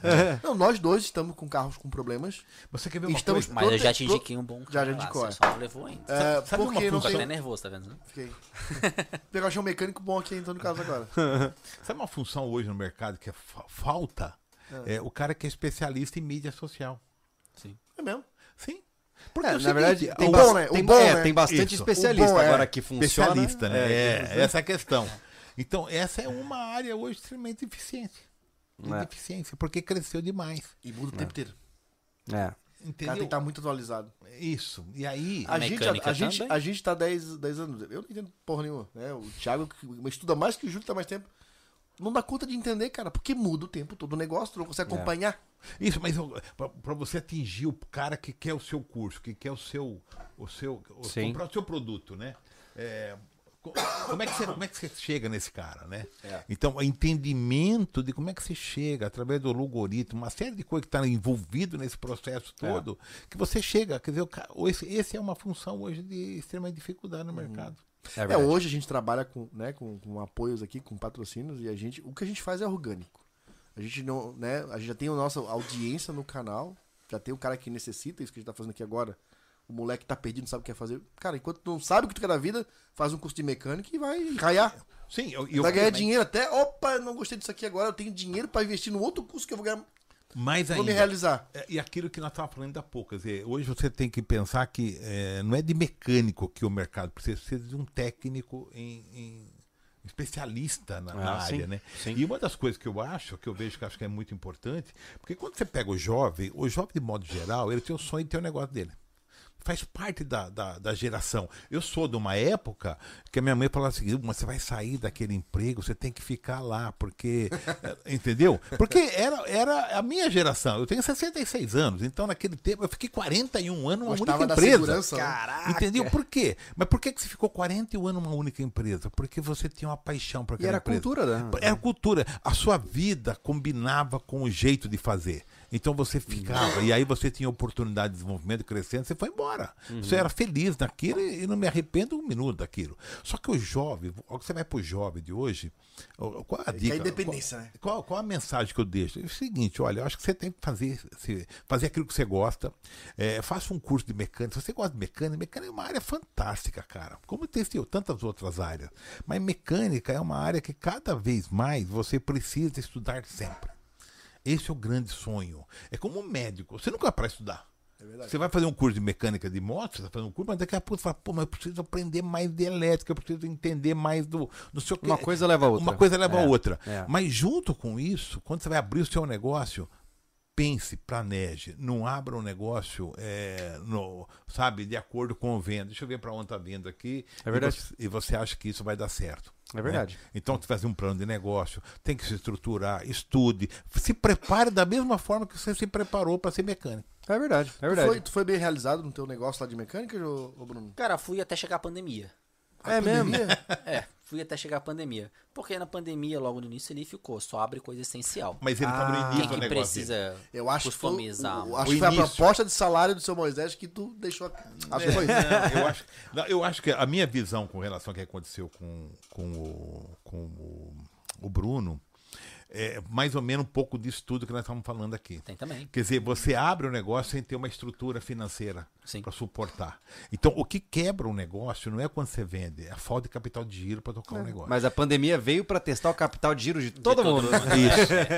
A gente ficou em um ano ainda, cara. Não, mas teve Rolando empresas, ô, Júlio, só que muitos negócios prosperaram e ganharam muito dinheiro. É, o tem- ramo do supermercado? Alguém ganhou mais dinheiro que o É supermercado? aquela coisa, cara. Enquanto alguém chora, alguém vende dinheiro. lenço, cara. É sempre assim. Quando alguém morre, a funerária ganha dinheiro. Alguém ganha dinheiro Alguém com ganha Cara, dinheiro. se tem uma É. coisa que dá, dinheiro, cara, é mercadinho de bairro. Nossa, tudo Só não ganha dinheiro o cara que não sabe o quê? Fazer a gestão. isso. Mas aí não Que ganha acha que dinheiro todo dinheiro nada, que né? entra no caixa é o salário dele. Outro Ah, eu vi um negócio, falando sobre ganhar dinheiro, né? O cara, eu vi um negócio, o cara falando. Se você escuta o cara falar sem análise, eu falo, bom, o cara tem razão. Eu, assim, a pior, o cara falou assim: a pior coisa que existe no mundo é o cara que anda de bicicleta. Porque ele falou assim, cara, o cara não gasta. O cara, não- o cara não consome nada, não consome gasolina, não consome carro, ele consome é, pouca. Quer dizer, não gera. Ele não vai no médico? Não gera doente? isso, não vai no médico, não gasta na saúde. Ele falou assim, pô, que merda que é isso, cara? Aí você pensa, você para pensar, cacete, né? Ele não deixa de ter razão. É verdade? Né? Por outro lado, você fala, puta que eu pariu. É. Todo mundo deveria andar só de bicicleta, O né? problema, na verdade, vai ver quanto é que tá custando as bikes. É. É, mas Você aí, assim, mas é ali, que ó, o você tá- é que você ciclista, É que tá nós indo ficamos, nós ficamos exigentes, né, Júlio? Fala Não, sério. não, não, Nós olha só, ficamos exigentes. olha só, você olha ali, o, o- aqui, você vai, ah, o ciclista indo pro trabalho, aí você vê, ah, olha lá, né, não tem dinheiro. Você vê a bike do cara é 3, 4, 3 mil reais, 4 mil reais, entendeu? Ou tem até caras que andam com bike pra ir no trabalho de Ainda é. 15 pila. É, ainda 30, tá barato, 30, E, 40. a- e aí você fala assim, nossa, ele vai por- de bike porque não tem condição? Não, porque ele quer. Ele Não, gosta. e ele tá girando o mercado. Sim. Cara, Mecânico de bicicleta ganha uma tem. boa grana, cara. E ganha grana, viu? Ganha grana. É, é cool agora, cara. É, É, Tem cool, uma boa cool. bike, Tudo bem que tá- equipado. É. O cara É. já não anda mais como, né? Tem Tudo uma barra tá nesse forte viés aí e sai de chinelo. de- Não, É, ele é. sai todo equipadinho, É, capacete olha só, o... Tiago, o que que nós temos aí de perguntas ou alegações, declarações? Ó, Tem o Daniel Moraes falou aqui que tem uma Royal Meteor, Meteor Ah, 350. Meteor 350. Isso. Tô na frente da câmera, São Moisés. É linda Ao, ao vivo, homem. e faz quase 30. é, Ela não corre nem nada, mas é linda, faz quase 30 na estrada. Manutenção barata e tudo mais. Concordo com ele. Moto Olha aí. maravilhosa. Royal Meteor 350. Não sei se é Meteor ou se é a Classic, né? Meteor. Mas, baita monte. Minha mulher me enche o saco até hoje pra ter uma dessa. É mesmo? Agora veio. Ah, aquela Royal A Royal né? é uma Meteora 350 maravilhosa, motinha. Cara, eles têm sensacional. uma que Eu levei ela pra fazer o test drive, cara. Ah, aí, Tem aí uns que é amigos problema. que era da escola, foi no nosso, tá trabalhando lá de mecânico, já fui lá dar uma moral pra eles, né? Aham. Cumprimentar e tudo mais. Aí ela foi, ah, eu quero andar nessa daqui pra ver qual é que é. É. Aí andou. É estilo clássico, assim? Ela é mais bobberzinha, assim. Ah, tá. Que tem uma que é bem Tem Segunda uma que é Guerra bem Mundial. clássica, Ah, é. é linda, Aquela lá que é cara. É o linda. mesmo motor. Baixinha, Ela é linda. É, baixinha. é, é, é, a, é a Classic 350. Essa que, Mesmo eu acho- motor da eu Meteor. essa que eu acho que, ela, que a esposa dele andou é a que nós vimos lá, que é a mais altinha. Com roda mais garruda. Ah. Não, essa daí é a Himalaia que tá se falando de repente. É? um pouco mais alta. Ah, eu acho que é, é, eu acho que é essa, é. Eu- mas eu, eu 400, sou eu sou 450. fixado nesse estilo mais britânico de moto das Triumph. É, acho lindas, cara, lindas, São lindas. motos legais, motos bem legais. É, mas enfim, eu, Boa moto pro amigo. É eu legal, não sei isso como é- é que é o nome dele, mas- mas, baita É motinha. o Daniel, isso é, isso é um respiro, cara, é, de, de, de, de animação, assim, porque quando eu vejo essas motos bonitas, legais, né? Você pensa, nossa, deve ser 60 Nunca vou pau, ter né? uma. Nunca Pra vou ti ter. agora é. que gosta de Harley, a, a Royal tá fazendo o lançamento da Meteor 350. 350 não, desculpa, 650. Aham. Tá. Baita motinho legal. Na mesma pegada de uma Harley. Na assim. mesma pegada de uma Harley. É, eu- assim. é como eu E falei. num preço muito mais competitivo. Assim, ó, se tem uma coisa que me, que me, me cansa, tá? E eu- você gosta de Harley, é, o que eu não gosto é, é clubezinho do bolinha. Uhum. Ah, não, mas agora que você. Só, só porque você tem uma Harley, você tem que ter o, o jaqueta da Harley. Ah, vai Tem pastar, que né? ter os cursos deles lá pra Ah, andar bora. junto. Ai, que mais. coisa chata, cara. Isso é para mim é tão chato. é. Eu, eu entendo que é legal você fazer parte de um grupo, mas tem muita gente que adota isso como quase uma religião. Eu acho isso uma babaquice, né? Sim. A cada louco na sua loucura. Então, eu não teria uma Harley só por causa disso. O que eu gosto muito do universo da moto é o seguinte, cara. Você pode ter a moto que for. Se tu estiver andando legalzinho e tal, né? Viajando, qualquer um que passar por ti, ele vai fazer um. Ah, É. eu senti isso já. Já Existe essa comunidade assim. é muito forte, é muito bacana, É mesmo? cara. Pensa no lugar que se ajuda. É. Tu não fica na mão de moto na estrada. É eu mesmo? tive a, a Apachezinha, a 150, Existe uma aonde eu ia. mesmo. É tu acenar pros caras, fazer um luzinho, um joinha assim, os caras. Opa, legal. na pá." cidade é um Olha comportamento. Tu pegou uma BR, cara. É completamente diferente. Pegou Olha a BR. só. O cara te sente que tu é um cara que tá na estrada viajando. Uhum. É, É um companheirismo tá ali. equipadinho, com a jaquetinha É. e tal. Aham. Tu te mostra como motociclista, Sim. sabe? Não um cara que só tá fazendo um translado ali. um Entendi. lugar pro outro.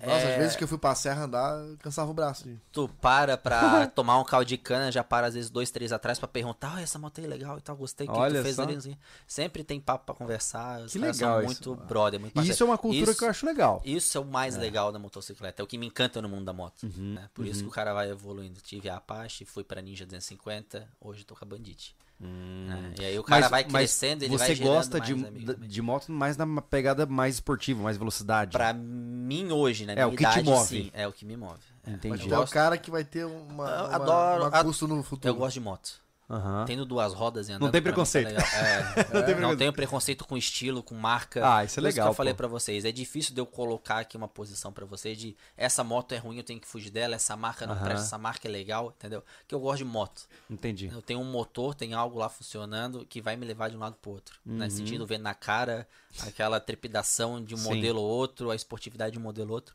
Eu gosto de moto. Me dá uma Harley, eu ando faceiro. Me dá uma esportiva, eu ando faceiro. Ah, Cada legal, uma pô. tem a sua proposta. Entendi. Né? A gente tem que ter o pé no chão. Então- Entender a proposta da motocicleta. Sim. Certo? Não adianta eu querer ter uma Harley pra ir daqui a Itajaí visitar meu pai, por exemplo, né? Que é o Uhum. porque eu comprei é uma moto mais, mais forte, né? E querer ir lá 200 por hora numa Harley. Uhum. Eu vou? Vou, mas eu vou chegar lá parecendo que tem o Parkinson, né? Travado. é. inteiro, assim, é. Entendi. Né? Cada coisa no seu lugar, né? Cada coisa no seu lugar. Adianta eu ter uma esportiva pra andar aqui no, no, no sítio de vocês?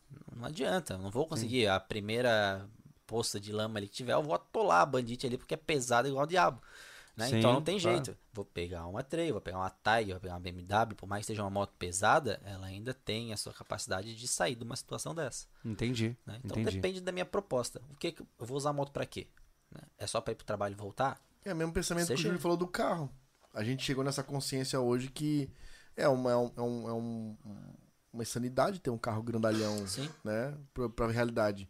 Tipo, o nosso sítio ali é um morro? É, mas não é um morro que precisa de uma coisa, Não. Pô, uma coisa colossal. Os carros sobem lá, a gente sobe em quatro cheio de ferramenta. Ah, O nosso problema é, é quando a estrada tá, com, pro- tá, tá sem manutenção. Sim, Tendo manutenção, cara, não é uma pinabeira com pedra, qualquer carro vai. vai embora. Entendeu? Então, aí, é mais uma encheção de ego do que uma necessidade, né? É, eu já, já, já, já li sobre isso, né? Tipo, o cara que tem uma caminhada na cidade, ele é um... Como é que chama? Tem um termo em inglês que fala um... Hum. É um overkill, né? Assim, é um exagero. É um exagero, né? Exagero, É. é. É um exagero. Do ponto de vista lógico, é um Ela exagero. não serve pra nada. Pra começar, a maioria não usa nem a Mas, caçamba. mas Jonas, assim, lembre-se que, Porque a caçamba é feita pra carga. como eu disse, o princípio básico de carros, do mundo automotivo, é que é um mundo emocional. É um mundo emocional. Porque se fosse um mundo lógico, todo mundo ia ter um Toyota Prius. Sim, sim. Não, o- o- quando se fala de carros, lógica não se aplica. Qualquer né? veículo, né, cara? É Exatamente. ele, ele é um instrumento pra seduzir, né, cara? Não tem jeito. Claro, né? É desde claro. pequeno se alimentar na coisa da gente do veículo, né? É. Eu também, eu sou apaixonado por carro. Muito mais que moto, longe. Porque o carro tu, tu tem muito implemento pra fazer, né? É, eu gosto muito Né? do carro também, tenho, vi que meu xodózinho, ele vinha até falando pro, pro Moisés, né? Meu Deus do céu, minha suspensão aqui agora, puta que pariu, detonar com tudo, né? Porque, pô, o cara tem essa paixão pelo carro, pela moto, né? Eu gosto de mexer na moto, eu gosto de andar de moto, mas tem minha paixão pelo meu carro também, como eu tenho pela moto, né? Só Sim. não sou o cara da manutenção no carro, né? Eu acho que é Entendi. muito mais pesado, é muito mais difícil de fazer em casa, eu sou um cara um pouco mais, vamos dizer, robista Entendi. né? Não na, na parte de manutenção, mas eu gosto de fazer em casa as manutenções, Certo, né? Eu não certo. gosto de me direcionar para oficina.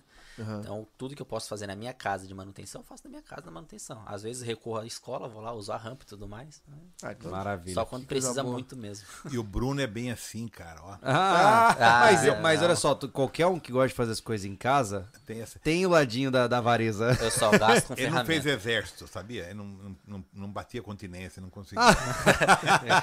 Dava muita porrada na testa. Ai, meu Deus. Gente, o que, que a gente não falou? Porque a gente falou de mil coisas ao mesmo tempo. É, a gente né? falou de modo de carro, mas a é gente porque, estendeu pra um monte mas de é lado. que é aquela coisa, né? Pô, falar de moto. Pô, tem, tem canais, tem livros, tem, Tem um de culturas coisa. dedicadas a este veículo, né? A Uhum. gente nunca vai abordar isso em apenas alguns tempos de, de conversa. Ô, né? ô, só- Moisés, a- a- ó, eu tô aqui, nós estamos em Antônio Carlos. A escola fica em São José. É, aqui tem gente do Brasil inteiro vendo. O cara que ficou, ah, achei legal esse papo dos caras aí, quero também fazer, seja pra hobby em casa, como uma pretensão de trabalho, né? De, de, de empresa. Tem. Aonde tem escola? Tem só aqui? Isso, boa, boa pergunta. Obrigado pela oportunidade, né? Claro. Momento jabá. Momento jabá, momento jabá. A Escola da Mecânica é uma rede que já existe há há 12 anos. São 35 escolas pelo Brasil, né? É, nós estamos em Santa Catarina, somos a única escola aqui. Nós temos escola em Curitiba, Porto Alegre. é, em São Paulo é onde estão localizadas o maior número de, de escolas, de- tanto no interior como na capital. Provavelmente nasceu lá então. É, não, eu sou de Mujimirim. Não, cara. a escola. A escola nasceu em nasceu em. Campinas. Nasceu em Campinas. Por isso né? tem mais A escola veio de um projeto social. Uma coisa interessante isso, né? A Sandra Nali, que é a idealizadora da escola, ela não abriu uma escola. Ela foi fazer um projeto social para multiplicar aquilo que ela eh, aprendeu com o tempo. E ela é apaixonada por mecânica. Né? E aí, quando ela percebeu que ela chegou a gerente de uma rede de, de, de auto center, e ela mudou de cidade, ela pensou com ela, eu vou, eu vou multiplicar o meu conhecimento e vou formar as pessoas que têm necessidade disso. E ela foi dar aula para o pessoal da Fundação Fe, da FEBEM, a antiga FEBEM, Fundação Casa. E nesse projeto, ela, ela começou a trabalhar com esse projeto, e aí o que, que ocorreu é que as pessoas começaram a procurar, ela falando o seguinte, eu quero fazer, eu quero aprender isso contigo. Aí ela caiu a ficha que ela poderia montar um negócio. Foi daí que surgiu a Escola do Mecânico. Né? Então a escola ela tem esse projeto social e a gente trabalha muito em cima dessa questão de, de você é, é, transformar vida. O que, que é transformar vida? Pegar um cara que não sabe nada de mecânica e você, depois, depois de seis meses, um ano, vamos imaginar que ele vai para alguma outra área, que ele consiga ir para o mercado de trabalho. E, e nós temos dentro da, da escola um, um projeto, cham- projeto não, é um, é um site, é um app chamado Emprega Mecânico. E o Emprega Mecânico é a única escola do Brasil que tem esse projeto, que é o seguinte, você aproxima quem quer contratar de quem quer trabalhar. Então hoje nós temos, quantas vagas nós temos hoje, Bruno? Ah, nos últimos 60 dias, em média de 98, 102 vagas, fica nessa. disponível no mercado, disponível para contratar e não conseguimos entregar. Nós não Caramba. conseguimos preencher as vagas. Olha só. Olha que coisa maluca Hoje que é isso, até cara. Uhum. entrou uma moça em contato comigo que ela precisa de gente para trabalhar com mecânica de empilhadeira. Né? Nossa, Esse é um seguinte, outro segmento louco. cara. Olha, eu São- quero eu alguém reparei- que não precisa ter curso de empilhadeira, eu quero que ele tenha mecânica básica, que aqui a gente vai dar o treinamento específico para empilhadeira, mas eu quero alguém interessado, que tenha noção e que queira trabalhar. Eu, É eu reparei Olha que acho que foi uns dias atrás aí. é, passou na sala, não sei se foi tu, que passando que tinha vaga, duas vagas. Vaga, Isso, pra nós quê. como, Eles como, vão repassando já pra ficar Olha, tem vaga para isso, para aquilo. Muito a legal, gente cara. joga nos Olha aí. grupos e tudo Ontem, mais. legal. ontem você falou desse, desse para mecânico de empilhadeira. Eu recebi lá o, o Marcos. O Marcos ele tem uma, uma representação desses equipamentos de lava, de lava-jato, lavagem de piso, essas coisas. Ele precisa contratar mecânico para fazer e não consegue. Olha que negócio louco, cara. Não É. tem. E nós vivemos no estado, né? Estou falando a respeito aqui aos demais estados, mas Santa Catarina, o índice de desemprego é muito baixo. É. Nosso desemprego é 3,9, cara. É muito, extremamente baixo. Isso faz com que também eh, você tenha uma demanda maior por, por profissionais e você não consegue. É verdade. Mas é interessante saber, então, o pessoal encontra vocês, joga no Google Escola do Mecânico, vocês estão lá. Estamos lá, Escola do Mecânico você vai encontrar fácil. Tá. Até final do mês nós estamos numa campanha chamada Black em Dobro. Aham. que é uma condição melhor de compra.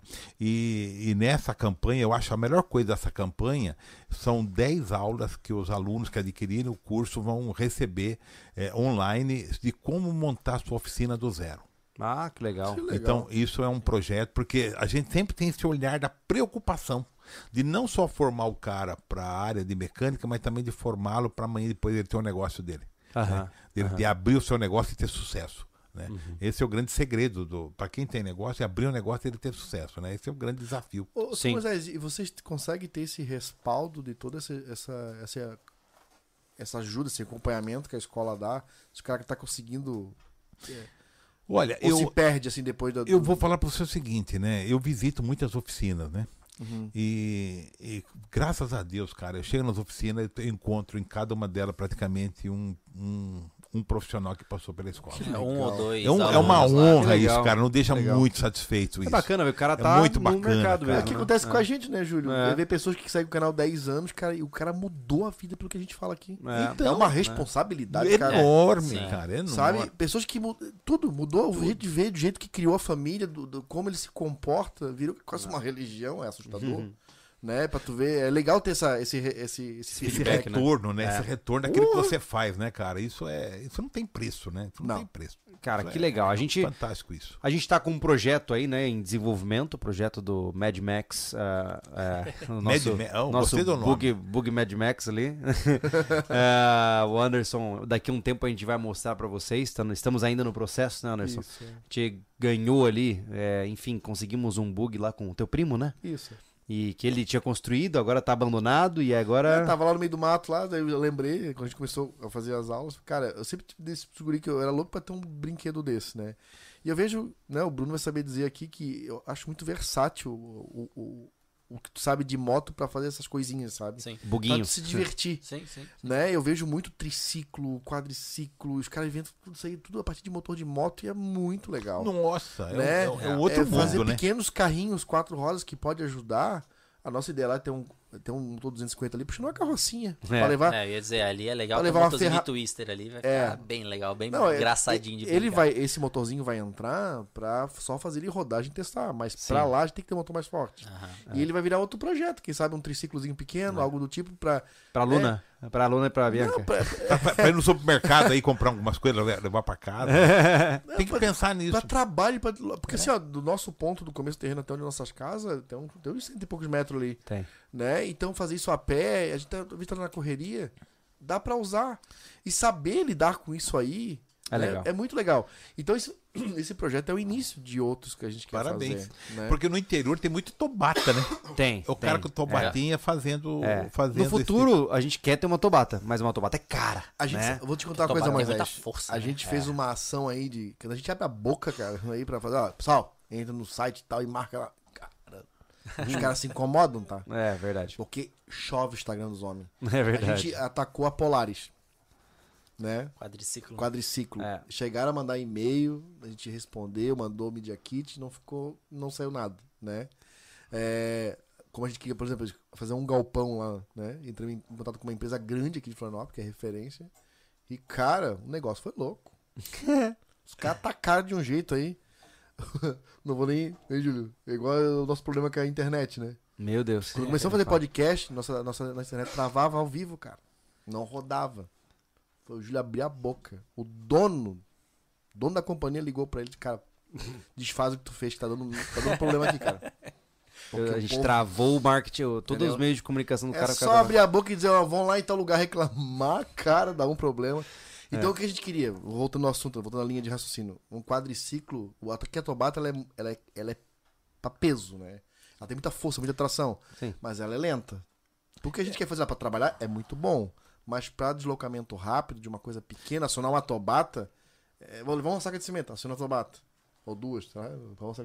Mas um, um quadriciclo você joga em cima até do banco ou uma carrocinha pequena, leva É. ferramentas E, e, tal. e vai rodar mais rápido, né? Uh, Sim. É muito infinitamente mais rápido, né? Tempo, né? A gente já Tempo é teve a dinheiro, né? experiência, né? A gente frequentava um sítio, frequentou por muito tempo um sítio que tinha uma- um quadriciclo da Polar. Por isso que a gente achou a. Automático, Polaris- 650 Porque a- Já se cilindradas. identificaram com a marca, já Total. Não, porque já, já- a gente- a já andou com Honda, já andou com. Cara, não, não, Não- tem comparação. não dá a emoção comparar. é outra. Fazer marcha num, quadro, num Nelson quatro rodas não tem graça. Porque pra mim, o, o quadriciclo ele é um carro com guidão. Ele não é uma moto quatro rodas. Ele é um carro com guidão. Sim. Por isso os caras capotam. É porque não obedece à gravidade de virar num veículo quatro rodas. É. Vai virar um carro rápido, você não vai capotar. É, a mesma coisa que acontece com o quadriciclo, é Sim. diferente. E a gente já experimentou a- o da Polaris, é sensacional. E a gente tá ainda querendo incomodar mais ainda. Porque, Quem cara, sabe no futuro. Eles estão né? perdendo de, de expor um, um veículo o tempo todo, né? É verdade. Que é um. Né? E hoje eu vejo que eles estão muito na vibe, tanto a. É, é Can, né? A Canan. é.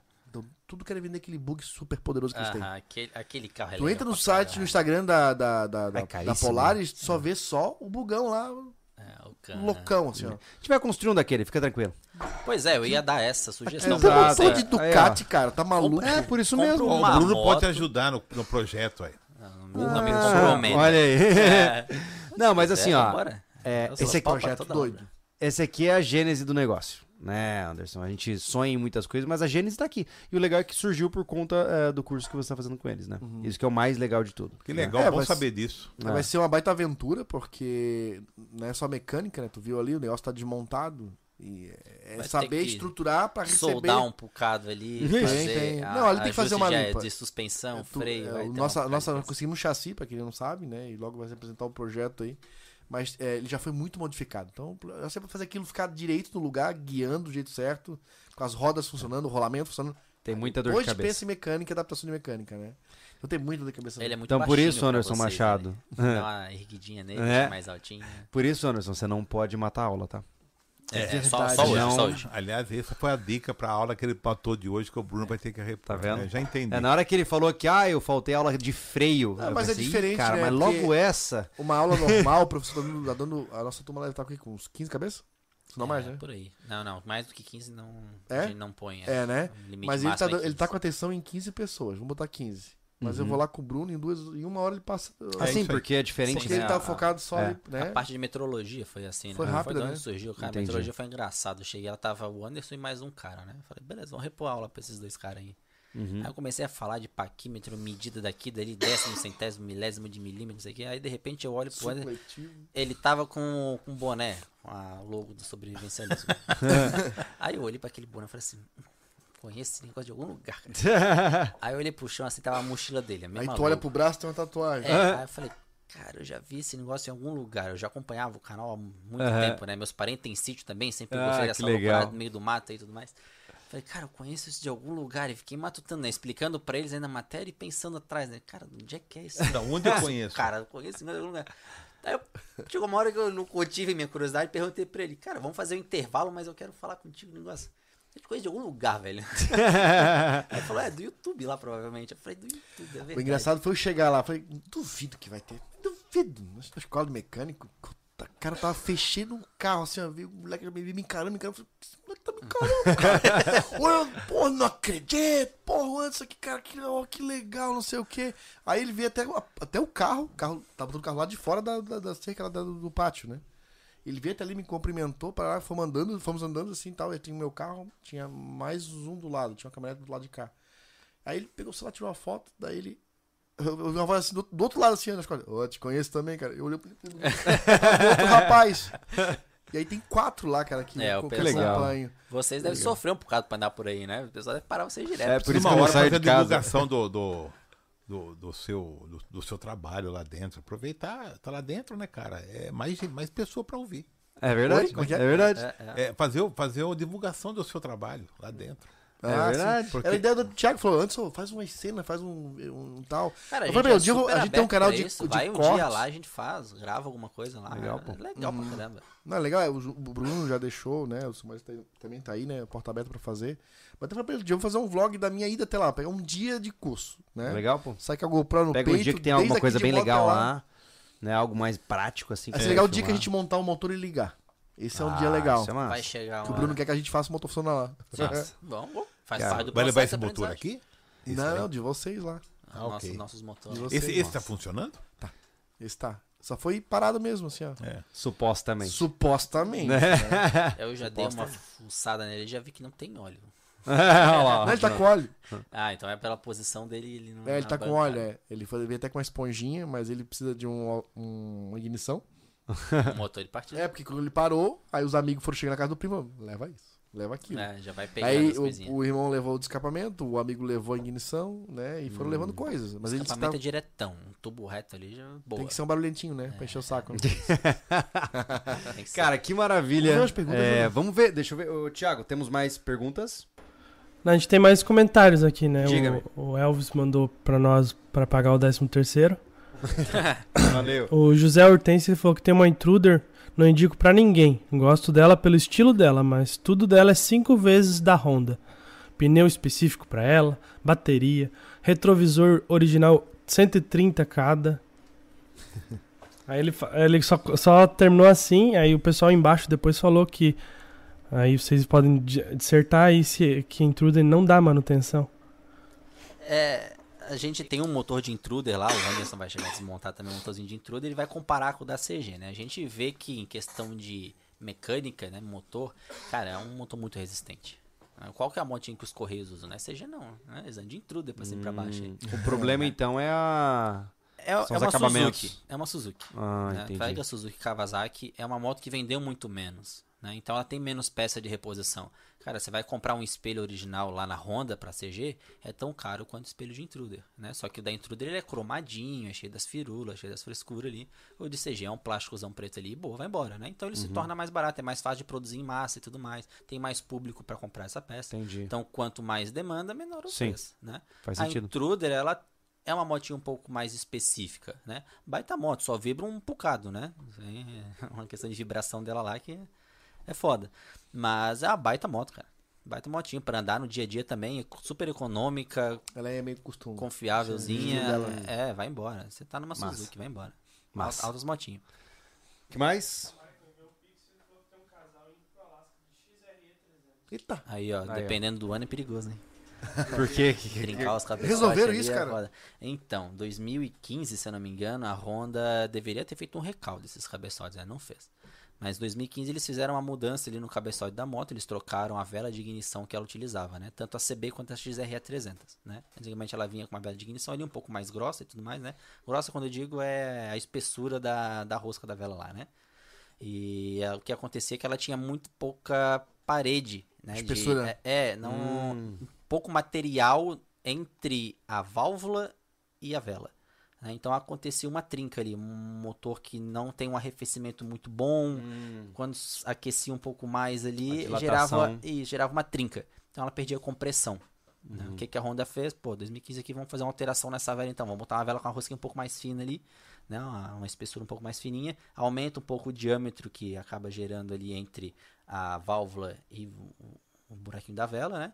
Consequentemente eu tenho uma área mais reforçada. Não acontece mais a trinca. Né? Mas Twister, Falcon, ICB300 ou XRE Esse é o tipo de é a família trincadeira ali. que, ela- que queima o lançamento de uma moto fácil, né? Sim, sim, Era a moto a minha opção, era uma XRE, eu não comprei Mas disso é, mas é claro, como é que eu vou comprar uma moto que tem risco de trincar cabeçote? É, e, e aqui não foi um ou outro caso isolado, né, cara? Se tu passa na mecânica Ah. de moto e os caras perguntam XRE 300 ano 2010 tem cabeçote e os caras tem de pilha dentro da oficina. do cara, Caramba, assim, é. que loucura. Às vezes dá pra tu reparar, manda na, na, na retífica, né? Na tornearia lá, os caras enchem com solda, faz a rosto do direitinho, bonitinho, todo o processo correto.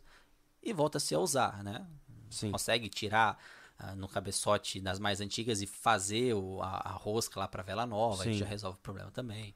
É, mas é Mas uma, é, é bucha- uma questão que, pô, vou comprar uma motinha legal para ficar me incomodando fazer esse tipo de manutenção é complicado, né? Não vale, né? Não vale. E aí, Tiago, que mais? E por último, o Daniel falou que não tem nenhuma semana que vai num posto, para num semáforo e os motoca não puxam conversa pela Meteor. Comunidade de motoca é muito legal. É, Meteorzinha tá aí, meu amigo. Os caras vão perguntar Massa. que moto é essa, muito louca, não sei o que, barará, não. É aquela história que a gente tava falando, né? Sim. Onde é que tu vai com uma motinha um pouco diferente do que é O já, o, já o eventual de se ver na rua, o pessoal já começa a puxar assunto, trocar ideia. Ah, né? legal, pô. Isso é muito massa o do mundo mundo da, da customização legal é isso, né? Você faz algo É. diferente do normal e chama atenção. E esse, esse, esse, essa coisa bacana do cara chegar perto de ti e dizer, oh, que legal, você posso tirar foto? Como é que tu fez? Não sei o que lá. É verdade. Exatamente. Cara, eu gostei muito do papo, sinceramente. É, é como eu disse, eu, eu tenho que me preparar pra comprar um veículo como esse. Porque ou é isso, ou é bike, e eu não vou ficar andando de bike É, pra. subir e descer o morro de bike é complicado. Descer Não, até vai, mas pra Não, subir. pedal e corrida a gente se garante. O problema é quando você vai pra um trabalho, né? Aham. É, Chega porque eu- é, eu agora tô no processo de alugar, vou construir uma clínica aqui na, na cidade pra poder atender na cidade. Uhum. Então, você imagina, ir de bike, não dá, né? E, só Tem que, também chegar engomadinho lá. Pois, É pra atender as pessoas. Não é pra tanto, mas Júlio Engomadinho não, per- não pertence mais a esse mundo.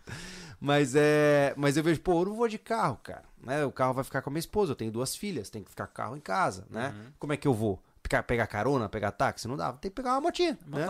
Então, vamos ver o que vai acontecer num breve futuro, Vai né? dar boa. É, Tem mais cara gostar. de scooter. Ave Maria. Pega É, uma. O legal daí, eu, eu acho que assim, ó, Scooter tem espaço pra guardar coisa no debaixo do É, banco, tem, né? tem também, tem também. Ah. laptop ali, o coisa. ca- Cara, é uma Aí, maravilha. O Júlio vai andar de NC, é uma 750 que faz 30 por litro. Ó, caramba. Qual? Hã? Qual? A NC? Eu não sei que moto é essa, não tenho a menor ideia. É a moto esporte. É, já. assim, ele- não, não Ah. é nem o esporte, É, né? A NC, é. ela, ela é uma. Como é que é o pessoal fala? Não é cruiser, é as. Putz, esqueci o termo que o pessoal usa aí agora. Que ela tá num, não tá muito É, ela no não outro, é né? muito trail, mas também não é muito esporte, mas também não é muito naked. Ela tá num, ela tá bem em cima do muro ali, ela tá, ela não sabe o que, que ela é direito, mas é uma moto legal, uma moto boa. Ah, massa. Tem espaço pra tudo, é econômica pra caramba. Quem sabe, né? legal. Vai chegar o momento. Só um pouquinho cara, mas vai embora.